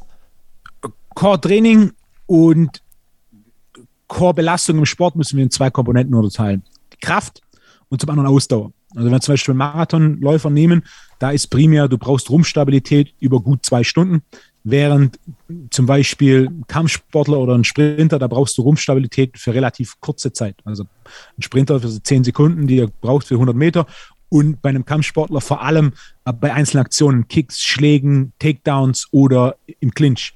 Äh, wie schon gesagt, Core-Training in Form von Kniebeugen und Klimmzügen ähm, mache ich mehr oder weniger mit allen Sportlern. Äh, Core-Training im Sinne von, ich liege auf dem Bauch oder auf dem Rücken oder auf allen Vieren, mache ich genau genommen mit niemand. Zero. Außer wir haben eine Reha-Phase, dann baue ich mal sowas wie Unterarmstütz oder Seitstütz ein. Das kommt tatsächlich vor, wenn du halt nichts anderes machen kannst. Ähm, aber das, das durchläufst du dann relativ schnell. Das heißt, meine Stärkung des Rumpfs äh, läuft primär über Kniebeugen und Klimmzüge und sekundär über Kreuzheben. Also Kreuzheben, der Vorteil von Kreuzheben, wir haben deutlich mehr Last auf, den, auf dem Rumpf, dadurch, dass wir eben vorgebeugt sind. Äh, der Nachteil von Kreuzheben ist zum einen, wir haben deutlich mehr Last auf dem Rumpf, das heißt, es ist fortgeschrittener. Und zum anderen ist der Bewegungsradius in Hüfte, Knie und Knöchel natürlich bei, bei der Kniebeugung vielfaches größer als beim Kreuzheben. Das heißt, mein Core-Training ist genau genommen Klimmzüge und Kniebeugen, denn es erlaubt mir die Körpermitte, also nicht nur die Tiefenmuskulatur, sondern auch das, was drumherum ist, Rectus abdominis, Rector spine äh, und Latissimus und Gesäß im Gesamten zu trainieren, sodass ich maximale Rumpfstabilität hat, sodass quasi meine Wirbelsäule maximale Stabilität hat und der Bereich zwischen Brustkorb und Becken optimal stabilisiert werden kann. Das ist auch nochmal ein witziges Beispiel. Ich habe jetzt vier Wochen keine Klimmzüge gemacht. Hintergrund ist, ähm, ich war bei 50 Kilo plus und dann hat es ein bisschen stagniert und jetzt habe ich einfach mal ein paar Assistenzübungen mit reingenommen und wieder was ähm, variiert und jetzt wieder angefangen gestern und bin heute mit höllischem Bauchmuskelkater aufgewacht. Also natürlich merkt, merkt man es ein bisschen am Latissimus, aber der ist eben durch die ganzen ähm, variierenden Übungen, die ich eingebaut habe, ohnehin auf einem relativ hohen Niveau geblieben wahrscheinlich. Also der hat das nicht so gemerkt, aber der Bauchmuskelkater war enorm. Also hätte ich nie geglaubt. Ich habe nichts für den Bauch trainiert, ganz ehrlich. ja, Klimmzüge und Sprints sind die beiden Übungen, äh, die zu den meisten Bauchmuskelkater führen, wo es die wenigsten erwarten. Weil da halt hohe, hohe Kräfte wirken auf dem Bauch. Auch beim Klimmzug, wenn du wieder anfängst mit Zusatzgewicht, das ist schon ein ordentlicher Zug auf die Bauchmuskulatur.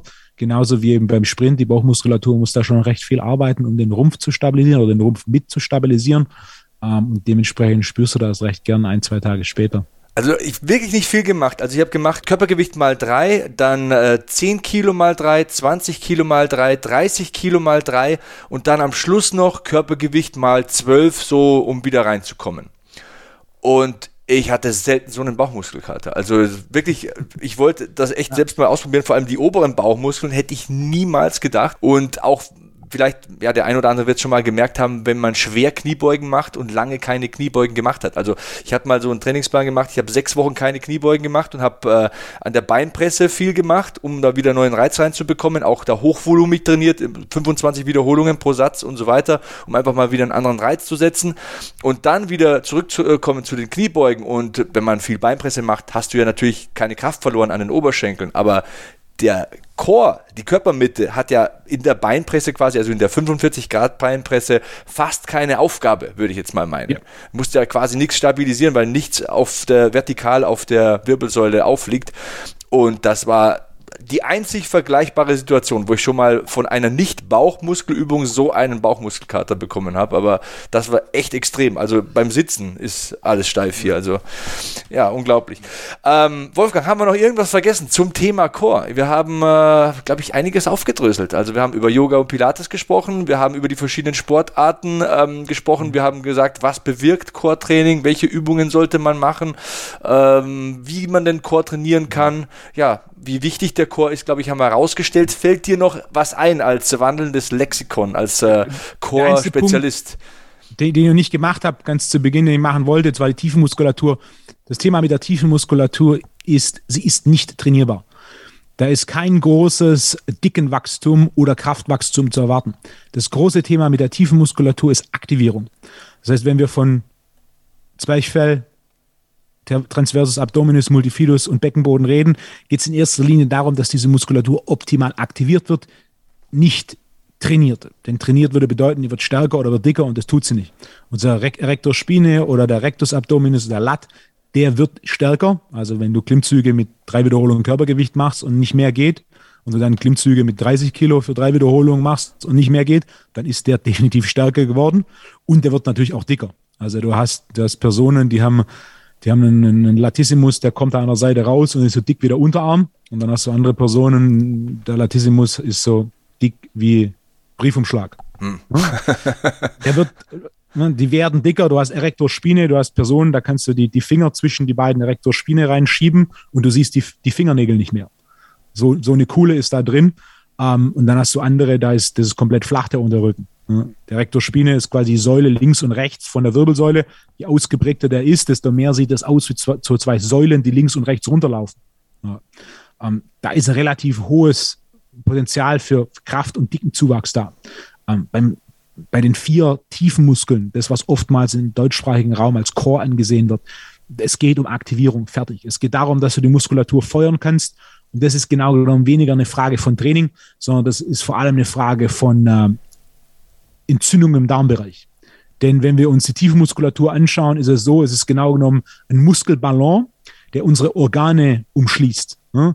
Für vielleicht der ein oder anderen Jäger, der zuhört, das ist die zweite Kammer. Ne? Du hast die erste Kammer, das ist quasi da, wo Herz und Lunge drin sitzen. Und dann hast du die zweite Kammer, das ist quasi von oben hast du Magen, Leber und dann unten sitzt quasi Darm drauf. Ne? Das heißt, die zweite Kammer umschließt quasi primär die Verdauungsorgane. Und dies, dieser Ballon, der die umschließt, das ist, das ist die Chormuskulatur im Sinne von, das ist die Tiefmuskulatur. Das sind diese vier Muskeln, die das wie so ein Muskelballon umschließen. Und wenn du relativ viele Entzündungen im Darmbereich hast, ähm, einfaches Beispiel, wenn die Muskulatur entzündet ist, ist es sehr schwierig, sie zu rekrutieren. Äh, wenn du Muskel, wenn du Beinmuskelkater hast und du auf Toilette gehst, dann ist es eine leichte Kniebeuge, gefolgt von einem Fallen. Ne? Jeder kennt's. genau. Weil du nicht imstande bist, die Muskulatur zu rekrutieren, dadurch, dass die Muskulatur entzündet ist, ist es schwierig, sie zu feuern. Ne? schwerer Muskelkater oder wenn du schweren Muskelkater im Latt hast, dann versuchst du Klimmzüge zu machen, da passiert nicht viel. Ne? Du kannst die Muskel Muskelfaser nicht optimal ansteuern, denn die Entzündung deaktiviert sie quasi, sie schält sie aus. Und das gleiche passi Spiel passiert auch mit ähm, der Chormuskulatur, denn Chor und also Tiefenmuskulatur im Sinne von Chor und der Darm, die sitzen aufeinander. Das ist quasi ein Ballon, der im anderen Ballon drin ist. Und wenn jetzt die Darmwand entzündet ist, warum auch immer, Un Unverträglichkeiten. Schlechte ja, Ernährungsangewohnheiten. Ja, von Gluten über Laktose oder was im individuellen Fall auch sonst noch, noch, noch Thema ist. Wenn die Darmwand anschwillt, ja, wenn sie anschwillt, ist sie entzündet und die direkt auf dem, der Tiefenmuskulatur liegt, hast du einen deaktivierenden Effekt auf die Tiefenmuskulatur. Und genau genommen hat dieses komplette Core-Thema historisch angefangen mit einer wissenschaftlichen Arbeit von Dr. Stuart McGill, das ist ein Biomechaniker an, ähm, an der Universität von Waterloo in Kanada, der herausgefunden hat, dass wenn der Core oder die Tiefenmuskulatur Millisekunden zu spät feuert, das Risiko für Rückenschmerzen um ein Vielfaches höher ist. Logisch. Und dann hat man eben versucht, das über Training zu regulieren, was aber nicht sonderlich nachhaltig ist. Und ich bin großer Freund von Dr. Stuart McGill. Ich habe vor ein paar Jahren mit ihm zu Abend gegessen äh, super netter Kerl, er ist Forscher. Ne? Er ist Forscher, nicht Trainer. Ne? Und die Grundidee ist sehr, sehr gut. Die Umsetzung im Sinne von auf dem Rücken liegen oder auf allen Vieren oder auf dem Bauch liegen, was eben dieses klassische Core-Training, das daher kommt, ist, äh, ist zu kurz gedacht. Denn zum einen, Core-Muskulatur ist nicht trainierbar im Sinne von, es wird dicker oder es wird stärker.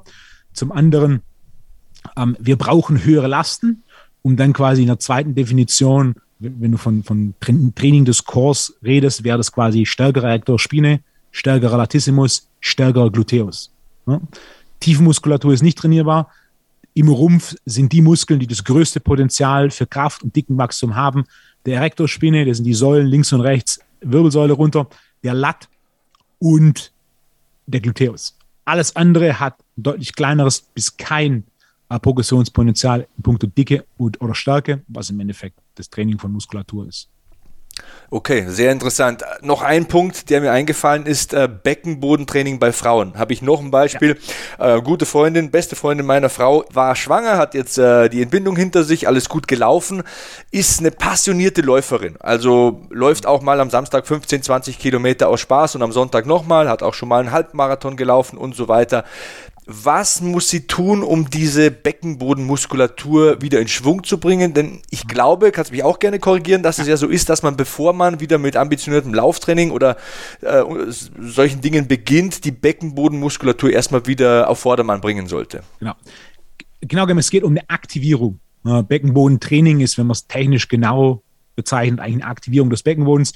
Ähm, wenn du schwanger wirst, jeder, der schon mal das live gesehen hat, das sieht am Ende so aus, wie wenn jemand einen Petsyball geschluckt hätte. Äh, da ist, da ist ein Haufen Spannung auf der Muskulatur. Also der Taillenumfang wird um ein Vielfaches größer. Das heißt, du hast einen wahnsinnig viel Zug auf der Muskulatur und natürlich auch auf dem Beckenboden. Ähm, Rest vom Chor auch, der Beckenboden oder Rest von der tiefen Muskulatur auch. Der Beckenboden ist etwas mehr ähm, im Fokus, denn vor allem, also als einfaches Beispiel, äh, wenn der Beckenboden noch nicht optimal aktiviert ist und sie geht laufen, dann ist die Wahrscheinlichkeit, dass da etwas Pipi in die Hose geht, äh, relativ hoch, weil der Beckenboden einfach unten nicht zumacht und das quasi lose ist und dementsprechend da das ein oder andere Tröpfchen rausfließt. Ja, das ist einer der Hauptgründe, warum dieses Thema Beckenboden im Fokus ist, aber genau genommen betrifft es den Rest der tiefen Muskulatur auch. Aufgrund dieser, dieses massiven Stretches und dieser großen Belastung der Schwangerschaft ähm, ist quasi die Muskulatur inaktiv. Das heißt, was da gemacht werden muss, ist sogenanntes Beckenbodentraining oder genau genommen Aktivierung vom Beckenboden, ähm, um quasi den Beckenboden der Muskulatur wieder beizubringen, das anständig kontrahieren kann, dass die Muskulatur aktiviert wird und dass du diese Muskulatur wieder feuern kannst, sodass sie ihren Job machen kann, was unter anderem na, da, ne, dafür sorgt, dass du nicht aus Versehen ich verstehe, was du meinst. Ein Problem bekommst, dass die Hose wechseln musst. Nee, aber das fand, fand, ich ganz interessant und das darf ja auch kein Tabuthema sein, ganz im äh, Gegenteil. Ich finde das super wertvoll. Das wäre vielleicht auch nochmal eine Ausgabe für dich hier, eine Aufgabe bei mir im Podcast für die Zukunft. Schwangerschaft und Training. Also da gibt's ja wirklich teilweise tolle Bilder so auf Instagram, wo ja Crossfitter äh, irgendwie im siebten, achten Monat noch schwere Kniebeugen machen. Also ähm, das wäre echt ein Thema, das würde mich interessieren, weil ich finde, das ist sehr, sehr hilfreich für viele Frauen da draußen, weil man bekommt ja von Ärzten, je nachdem wie sportlich oder wie sportbegeistert die Ärzte dann jeweils sind, auch unterschiedlichste Hinweise. Mach gar nichts mehr, mach ein bisschen was, mach kein Krafttraining, geh nur noch laufen, geh nicht mehr laufen. Ich habe da ja schon alles gehört, Wolfgang. Also meine Frau war ja auch schon zweimal schwanger und äh, das wäre wirklich, glaube ich, mal so ein, so ein interessanter Ratgeber auch für Frauen. Was kann ich machen? Was sollte ich vielleicht sogar machen? Was muss ich machen, um fit zu bleiben in der Schwangerschaft und was kann ich mir da zumuten? Also ich glaube, da hätten wir noch mal eine Stunde zu füllen. Was, was mein Passionsthema im Bereich Krafttraining ansteht, ist das Thema Core-Training im Sinne von Tiefenmuskulatur, etwa auf dem gleichen Niveau wie äh, Nachschwangerschaftsbeckenbodentraining. da machst du dich einfach fit, Wolfgang. Ich weiß, ich weiß, du kannst das. Ich glaube an dich. Und ja, wir haben jetzt über eine Stunde 20 geredet. Ja, ja, ja, ich glaube schon. Ja. Das, das war, ein, war, war, einiges drin. Training nach der Schwangerschaft, na, das ist ein gutes Thema, ist tatsächlich auch ein Thema, ähm, wie schon eingangs gesagt hat, wenn du das Thema Core googelst und schaust, auch was da an Literatur gibt, das, was es an Literatur gibt, ist, ist, ist einfach veraltet. Das ist ein Auto mit drei Rädern. Mhm. Hm? Man hat relativ schnell herausgefunden, dass ein Auto mit vier Rädern besser ist und so, so ist auch bei dem, bei dem Core-Training. Man muss davon wegkommen, das Core-Training primär die Tiefenmuskulatur betrifft und auf allen Vieren oder auf dem Boden liegend stattfindet. Denn das ist einfach, das ist nicht zielführend. Punkt. Ne? Das war eine gute Grundidee zu Beginn. Diese Grundidee war zu kurz gedacht, wie es grundsätzlich immer im Rahmen der Evolution ist. Und jetzt ist es wichtig, da den nächsten Schritt zu machen und sich bewusst zu werden, was ist der Core, welcher Teil des Cores ist trainierbar, wie trainiere ich den, Klimmzüge, ähm, Kniebeugen und dann gerne auch das Thema Sprint, ist ein paar Mal aufgekommen. Sprint ist ausgezeichnetes Training für die Körpermitte. Ne? Ähm, und dass wir dann wegkommen von dieser, von dieser Grundidee des, des Core-Trainings, ein bisschen mehr Verständnis dafür ist, was ist Stabilität, was ist Training und wie relevant sind diesen beiden Themen, wenn es um das Thema Rumpfstabilität oder, oder Core-Training geht. Ja, jetzt haben wir auch viel über Autos gesprochen. Das war ja so dein Hauptvergleich. Ich habe gesehen in deiner Instagram-Story, du warst gestern mit dem Peter Sobotta auf der Rennstrecke. Was war da los? Wolfgang, was da los? Wir waren auf dem Hockenheimring. Äh, ich war eingeladen ähm, für so ein äh, Fahrtraining. Waren wir eineinhalb Stunden auf der Rennstrecke. Da haben wir so ein bisschen so ein paar ähm, Fahrmanöver gemacht. Also zum Beispiel nasse, nasse Fahrbahn und dann beschleunigen und dann kurz ausweichen, ohne zu bremsen. Dann so Drift, Drift-Training. Das hört sich nach Spaß an. Das hört sich nach ja, Spaß an. War super. Wir hatten zwei verschiedene Autos. Einmal 400 PS, einmal 650 PS. Ja, ja, geht so, ne? Läuft. Und, äh, und dann Rennstrecke quasi mit, jeweils mit den Autos ein paar Fahrmanöver und dann nochmal zehn Runden auf der Rennstrecke. Äh, das war auf jeden Fall, war ein Heidenspaß. Also so ein Gesicht, ich habe ja die Story ein paar Mal ja. neu angeschaut, ich musste lachen, so ein Gesicht habe ich beim Peter noch nie gesehen. Also ja. wenn er gegen den UFC-Champion hätte kämpfen müssen, wäre er nicht so erschreckt gewesen, glaube ich. Er hat auch weniger Zeit bisher auf der Rennstrecke verbracht als auf der Matte. Aber da ging es uns beiden so. Da war für uns beide das erste Mal Rennstrecke. Ähm, war, war ein Riesenspaß. Also kann jedem empfehlen, für den Fall, dass es die Möglichkeit gibt, oder kann man auch buchen, ganz normal, ähm, mal so, ein, so einen Tag oder genau genommen, es ist ein Vier-Stunden-Event auf der Rennstrecke und dann auch mal so ein bisschen zu erfahren, wie so ein Auto sich verhält, wenn es so gefahren wird, wie es eigentlich gefahren werden soll. auf der Rennstrecke. Gab es irgendwelche, irgendwelche Überraschungen? Also, äh, das Langweiligste an dem Ganzen ist auf der Geraden zu beschleunigen. Ja. Also es, es war wirklich so, also ein guter Freund von mir ist, ist, ähm, ist wie soll ich sagen, Testfahrer, nennen wir ihn mal so, ohne zu genau zu sagen. Also Testfahrer, also er kann Auto fahren. Ja. Im Gegensatz, also er, er, kann Auto fahren, wie ein Rennfahrer Auto fährt. Und da bin ich schon mitgefahren, was für mich sehr eindrucksvoll war. Und wenn man mit ihm über Autos redet, auch der eine oder andere Kunde hat es schon mal getan, wenn du anfängst von wegen 0 auf 100, dann ist er schon mal, also dann ist er raus. Weil er einfach sagt, das ist komplett ne, geradeaus fahren, das ist nicht Autofahren. Ja. So, und auch die, die, die Gerade, wo du halt auf 200 beschleunigen kannst, das ist nicht Autofahren. Ne? Ah, das ist, wie verhält sich das Auto in den Kurven? Ne? Und wie kannst du dementsprechend, dieser Rhythmus zwischen Bremse, Gas, Bremse, Gas, das, ne? wenn du da mal reinkommst, ist das, ist das ein Heidenspaß. Ganz am Anfang ist natürlich, du letzte Kurve gerade, Gas durchdreht und dann guckst du, okay, wie, so, so, so im Sitz, ne? nach hinten, nach hinten gedrückt. Aber die Kurven ist um ein Vielfaches größeren Spaß. Unter anderem gibt es dann da noch im Hockenheim so eine leichte Steilkurve, wo du so ein bisschen Winkel hast, wo es sich reindrückt wie ähm, ähm, bei einer Achterbahn. Das war, ne? Oder auch dann ne, die, die Kurven zu nehmen, also geradeaus zu fahren, war im Nachhinein das mit Abstand langweiligste. das muss was heißen bei einem Auto mit 600 PS, ne? Ja, bei dem Briefing vorher hast du halt nur die Gerade und dann war es halt so, okay, auf der Gerade könnt ihr einfach Gas komplett durchtreten. Gib ihm. Uh, ne, mit, mit 6, wir hatten eins, das eine hatte GTS 4.0, 400 PS und dann 911 Turbo S mit 650. Da passiert dann natürlich auch was, aber es ist einfach, es drückt dich in den Sitz und das war's. Während so eine Beschleunigung in der Kurve, ah, oder auch dann, ne, bei den, also mein, von den Fahrmanövern war mein Favorite, wo du quasi auf Hütchen zufährst, wo der Boden nass ist und dann musst du kurz vor den Hütchen, ohne zu bremsen, einfach auszuweichen. Und dann bricht das Heck in die eine Richtung aus und dann bricht das Heck in die andere Richtung aus und du musst halt gucken, dass du einigermaßen ne, gerade bleibst und das Auto abfängst. Ähm, was bei den ersten paar Mal schon, dann machst, legst du halt so einen kurzen 360 hin. Jetzt einmal, wo du auch denkst, okay, wenn das auf der Straße passiert und du das vorher nicht trainiert hast, schlecht. Hast du halt keine Ahnung, was du da machen sollst und mit Glück ne, geht's gut aus, mit, ne, mit Pech nicht. Aber wenn du es dann halt ein paar Mal gemacht hast, dann lernst du, okay, wie, äh, Gegenlenken und so, das, ne? Gegenlenken, wie fange ich das Auto ab, wie viel, nicht zu viel Gegenlenken und so weiter. Na, war auf, war auf jeden Fall, wir hatten beide ein eine gute Zeit. Guter Kumpel von mir, der hat hier in der Gegend ein Autohaus und sein Hobby ist sein 911er B-Turbo. Und das ist dann wirklich so ein Sonntag bei dem. Also der wird dann ausgepackt, da ist eine Plane drauf und wird da rausgefahren und eine Viertelstunde warm laufen lassen und dann fährt der halt. Also wie du sagst, der fährt ja. halt dann. Ne? Das ist Autofahren. Ich bin einmal mitgefahren, wie du in diesen Recaro-Sitz reingedrückt wirst ja. und wieder hin und her fliegst. Also ich habe einen gut trainierten Nacken, aber du merkst so die Nackenmuskulatur merkst du ein bisschen von den Fliehkräften und wie der teilweise bremst an dem Scheitelpunkt von der Kurve, du würdest von deinem Instinkt her sagen, boah, das ist viel zu spät, viel zu spät, so zack und dann dann ist unfassbar. Also was da für Kräfte wirken und auch was das was da Technik drin steckt in so einem ja. Auto, ist finde ich super faszinierend.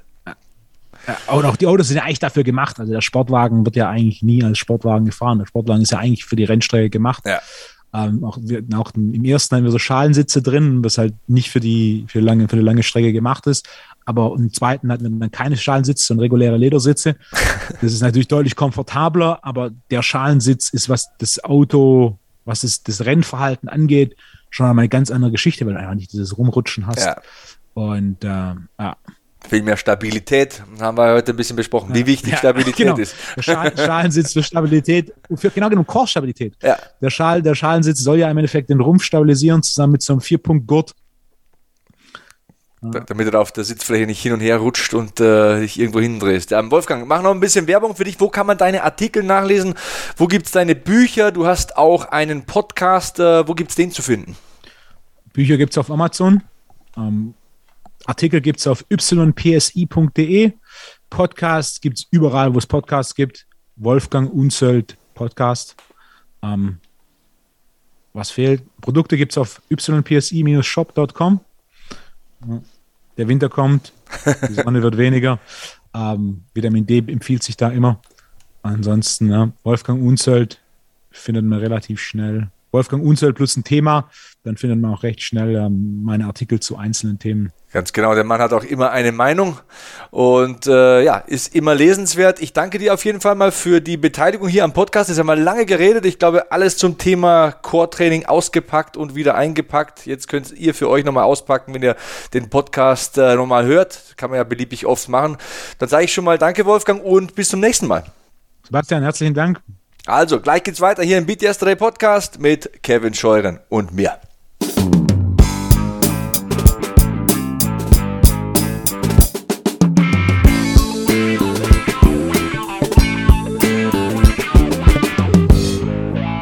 Zurück im Beat Yesterday Podcast mit Sebastian Hackel und mir, Kevin Scheuren. Und vielen Dank an Wolfgang Unsöld. Ähm, ich muss ganz ehrlich sagen, Sebastian, bis ich dieses Interview gehört habe, habe ich mich um meine Körpermitte, glaube ich, zu wenig gekümmert. Und was, was, mir am Beat Yesterday Podcast, unabhängig davon, dass ich diesen Podcast mit dir jetzt schon seit vielen Jahren gestalten darf, gefällt, ist, dass ich selber immer neue Inspirationen bekomme, mir ein paar Gedanken zu machen über meinen Körper, ähm, über meinen, meinen Kopf.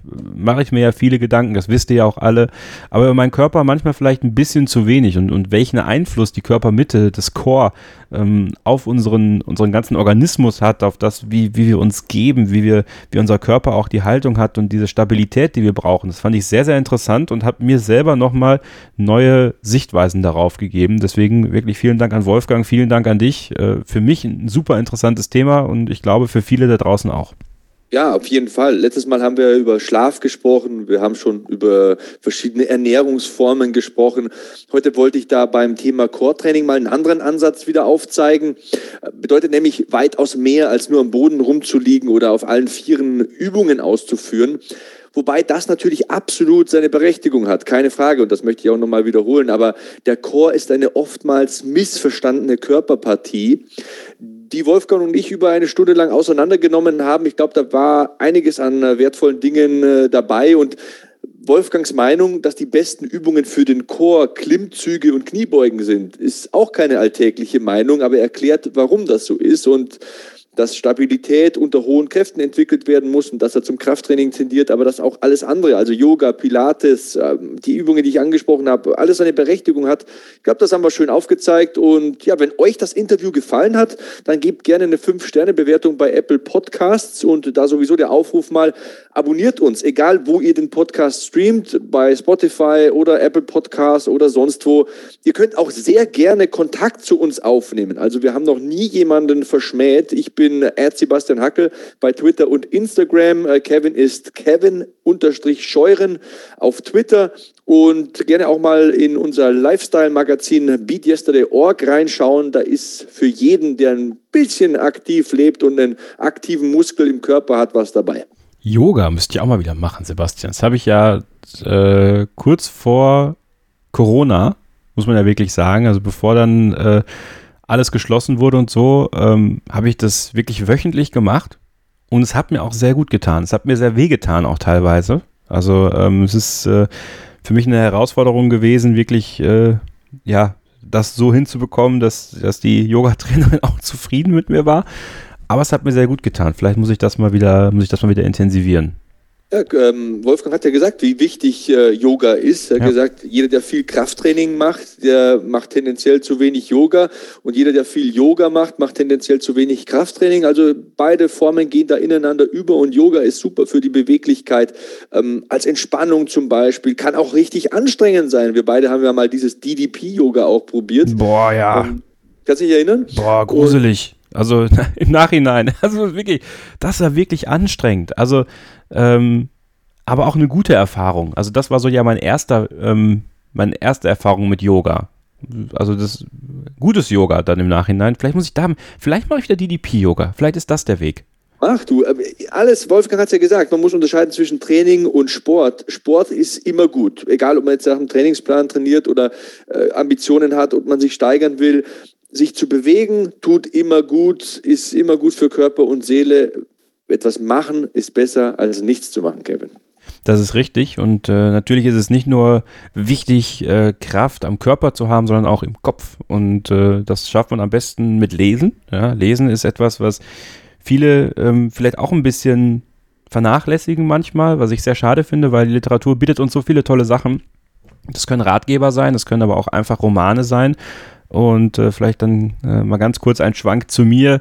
Die Frankfurter Buchmesse ist 2021 wieder äh, on Venue gewesen. Also wir waren wieder in Frankfurt vom Hehl Verlag aus. Das ist ja mein, mein Hauptarbeitgeber und das war ganz schön, äh, muss ich ganz ehrlich sagen, weil 2019, als ich das erste Mal auf der Buchmesse war, war ich ja noch Azubi und durfte da so ein bisschen Spaß haben mit der Kamera und das für Social Media begleiten. Jetzt durfte ich das wieder machen, aber dann als Festangestellter. Es war Bisschen schade, dass ich letztes Jahr nicht da sein konnte, weil wir hatten einige spannende Sachen vor, auch mit AutorInnen von uns, äh, die wir umsetzen wollten, aber da war es halt nicht aufgrund der Pandemie und es war jetzt natürlich auch irgendwo abgespeckt, also es durften nicht so viele Leute auf die, auf das Gelände und es waren auch bei weitem nicht so viele Verlage da wie noch 2019 aber doch einige und es ist auch so ein kleines Klassentreffen. Ähm, ja, immer wieder, das ist dann immer ganz schön zu beobachten, wenn dann die alte eingesessenen VerlagsmitarbeiterInnen mit den, mit den Kolleginnen sprechen, dann ähm, ist das schon, ist das schon ganz cool und für mich auch. Es ist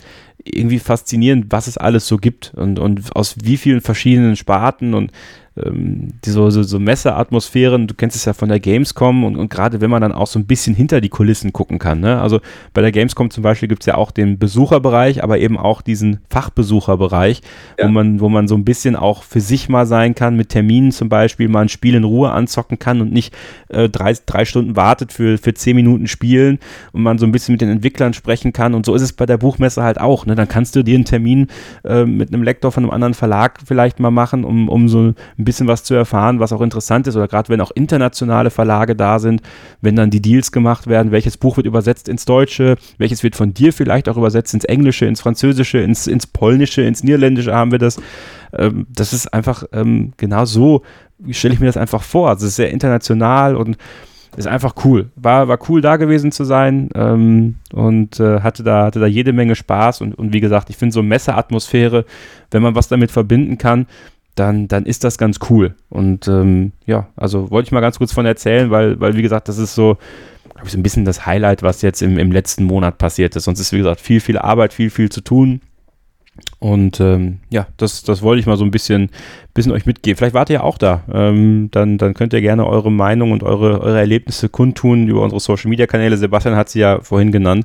Äh, Würde mich freuen, das mal zu lesen. Und ähm, ja, ähm, wie, wie stehst du so zum Messen? Also ähm, ist das. Ist Messen? Messen sind einfach das, was ähm, uns am Kontakt miteinander bereichern, glaube ich, so in der Essenz, weil so die Gespräche und der persönliche Kontakt zu Menschen, entstehen Dinge.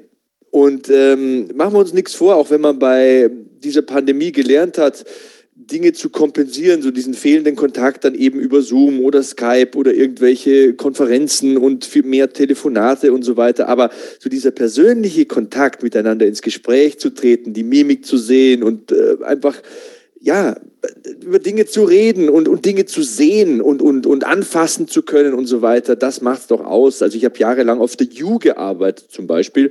Äh, die U ist Europas größte Jugendmesse und da war wirklich alles da, was junge Menschen interessiert. Also von MTV über Spielehersteller bis hin zur deutschen Bundeswehr, die da Karrieremöglichkeiten für Jugendliche aufgezeigt hat. Und in den Pausen bin ich da auch einfach mal übers Messegelände immer gegangen und habe neue Sachen kennengelernt und auch Menschen, zu denen ich tatsächlich tatsächlich immer noch Kontakt habe, ähm, ist eine schöne Sache und ich vermisse die Arbeit auf Messen, ob es jetzt die Gamescom ist oder die U oder äh, keine Ahnung. Ich war mit einem Bekannten von mir, der in der Baubranche arbeitet, auf der Bauma mal. Äh, auch so ein Riesending und konnte mir da nichts drunter vorstellen, aber das war enorm und habe Dinge gelernt und Menschen, äh, mit Menschen Kontakt gehabt, mit denen ich tolle Gespräche geführt habe. Also ich mag Messen, um deine Frage zu beantworten. Und ich hoffe, dass das irgendwann mal wieder Normalität wird, dass man auch hinmarschieren kann. Und ja, vielleicht ist ja auch wieder mal eine Einnahmequelle für mich. Ne? Denn so ein bisschen Messemoderation, das ist immer gut für den Moderator. Das stimmt, das stimmt. Und ist auch cool, vor Publikum zu moderieren. Ne? Das ist ja auch Auf sowas. Jeden Fall. Das ist so, das, genau das, Kevin. So diese, dieses unmittelbare Feedback. Weißt du, du machst irgendwas und die Menge reagiert sofort. Ähm, es ist auf der einen Seite Arbeit mit Videoproduktion und Podcasts und so, das ist was Schönes und hat was Tolles, aber es ist genauso toll, irgendwie diese unmittelbare Reaktion und dieses Zusammenspiel und diese Interaktion mit einem Publikum zu haben, das hat beide seine, beides seine faszinierenden Seiten und diese Interaktionsseite, die ist ein bisschen ausgehungert bei mir. Diese ganzen Live-Touren mit WWE und die ganzen Messen und Live-Veranstaltungen, das ist weggefallen in den vergangenen zwei Jahren. Und ich freue freu mich richtig, richtig verdammt drauf, wenn das wieder losgeht, weil ja, das, das Herz oder die Stelle des Herzens, wo das verankert ist, blutet schon ein bisschen bei mir. 2022, Sebastian. Da bin ich mir ganz That's sicher. Wirst du wieder, wirst du wieder alles erleben können. Ich auch, wir auch, wir alle gemeinsam. Und ähm, ja, bis dahin haben wir aber noch zwei Monate für euch hier, auch im Beat Yesterday Podcast. Und wir können euch bereits jetzt sagen, was nächsten Monat passiert, denn Viele von euch wissen es ja, meine große Leidenschaft äh, ist neben äh, dem Fußball im Sport der Motorsport und äh, daher im Besonderen natürlich die Formel 1 durch meinen Formel 1 Podcast Starting Grid, aber eben auch ähm, andere Rennserien, die ich sehr gerne beobachte und vor allem aber auch Frauen im Motorsport, die ähm, ja ich auch gerne mit meiner Reichweite fördern möchte. Und da hatte ich bei Starting Grid mal eine Serie zu, da habe ich aus verschiedenen Rennserien Frauen aus dem Motorsport interviewt.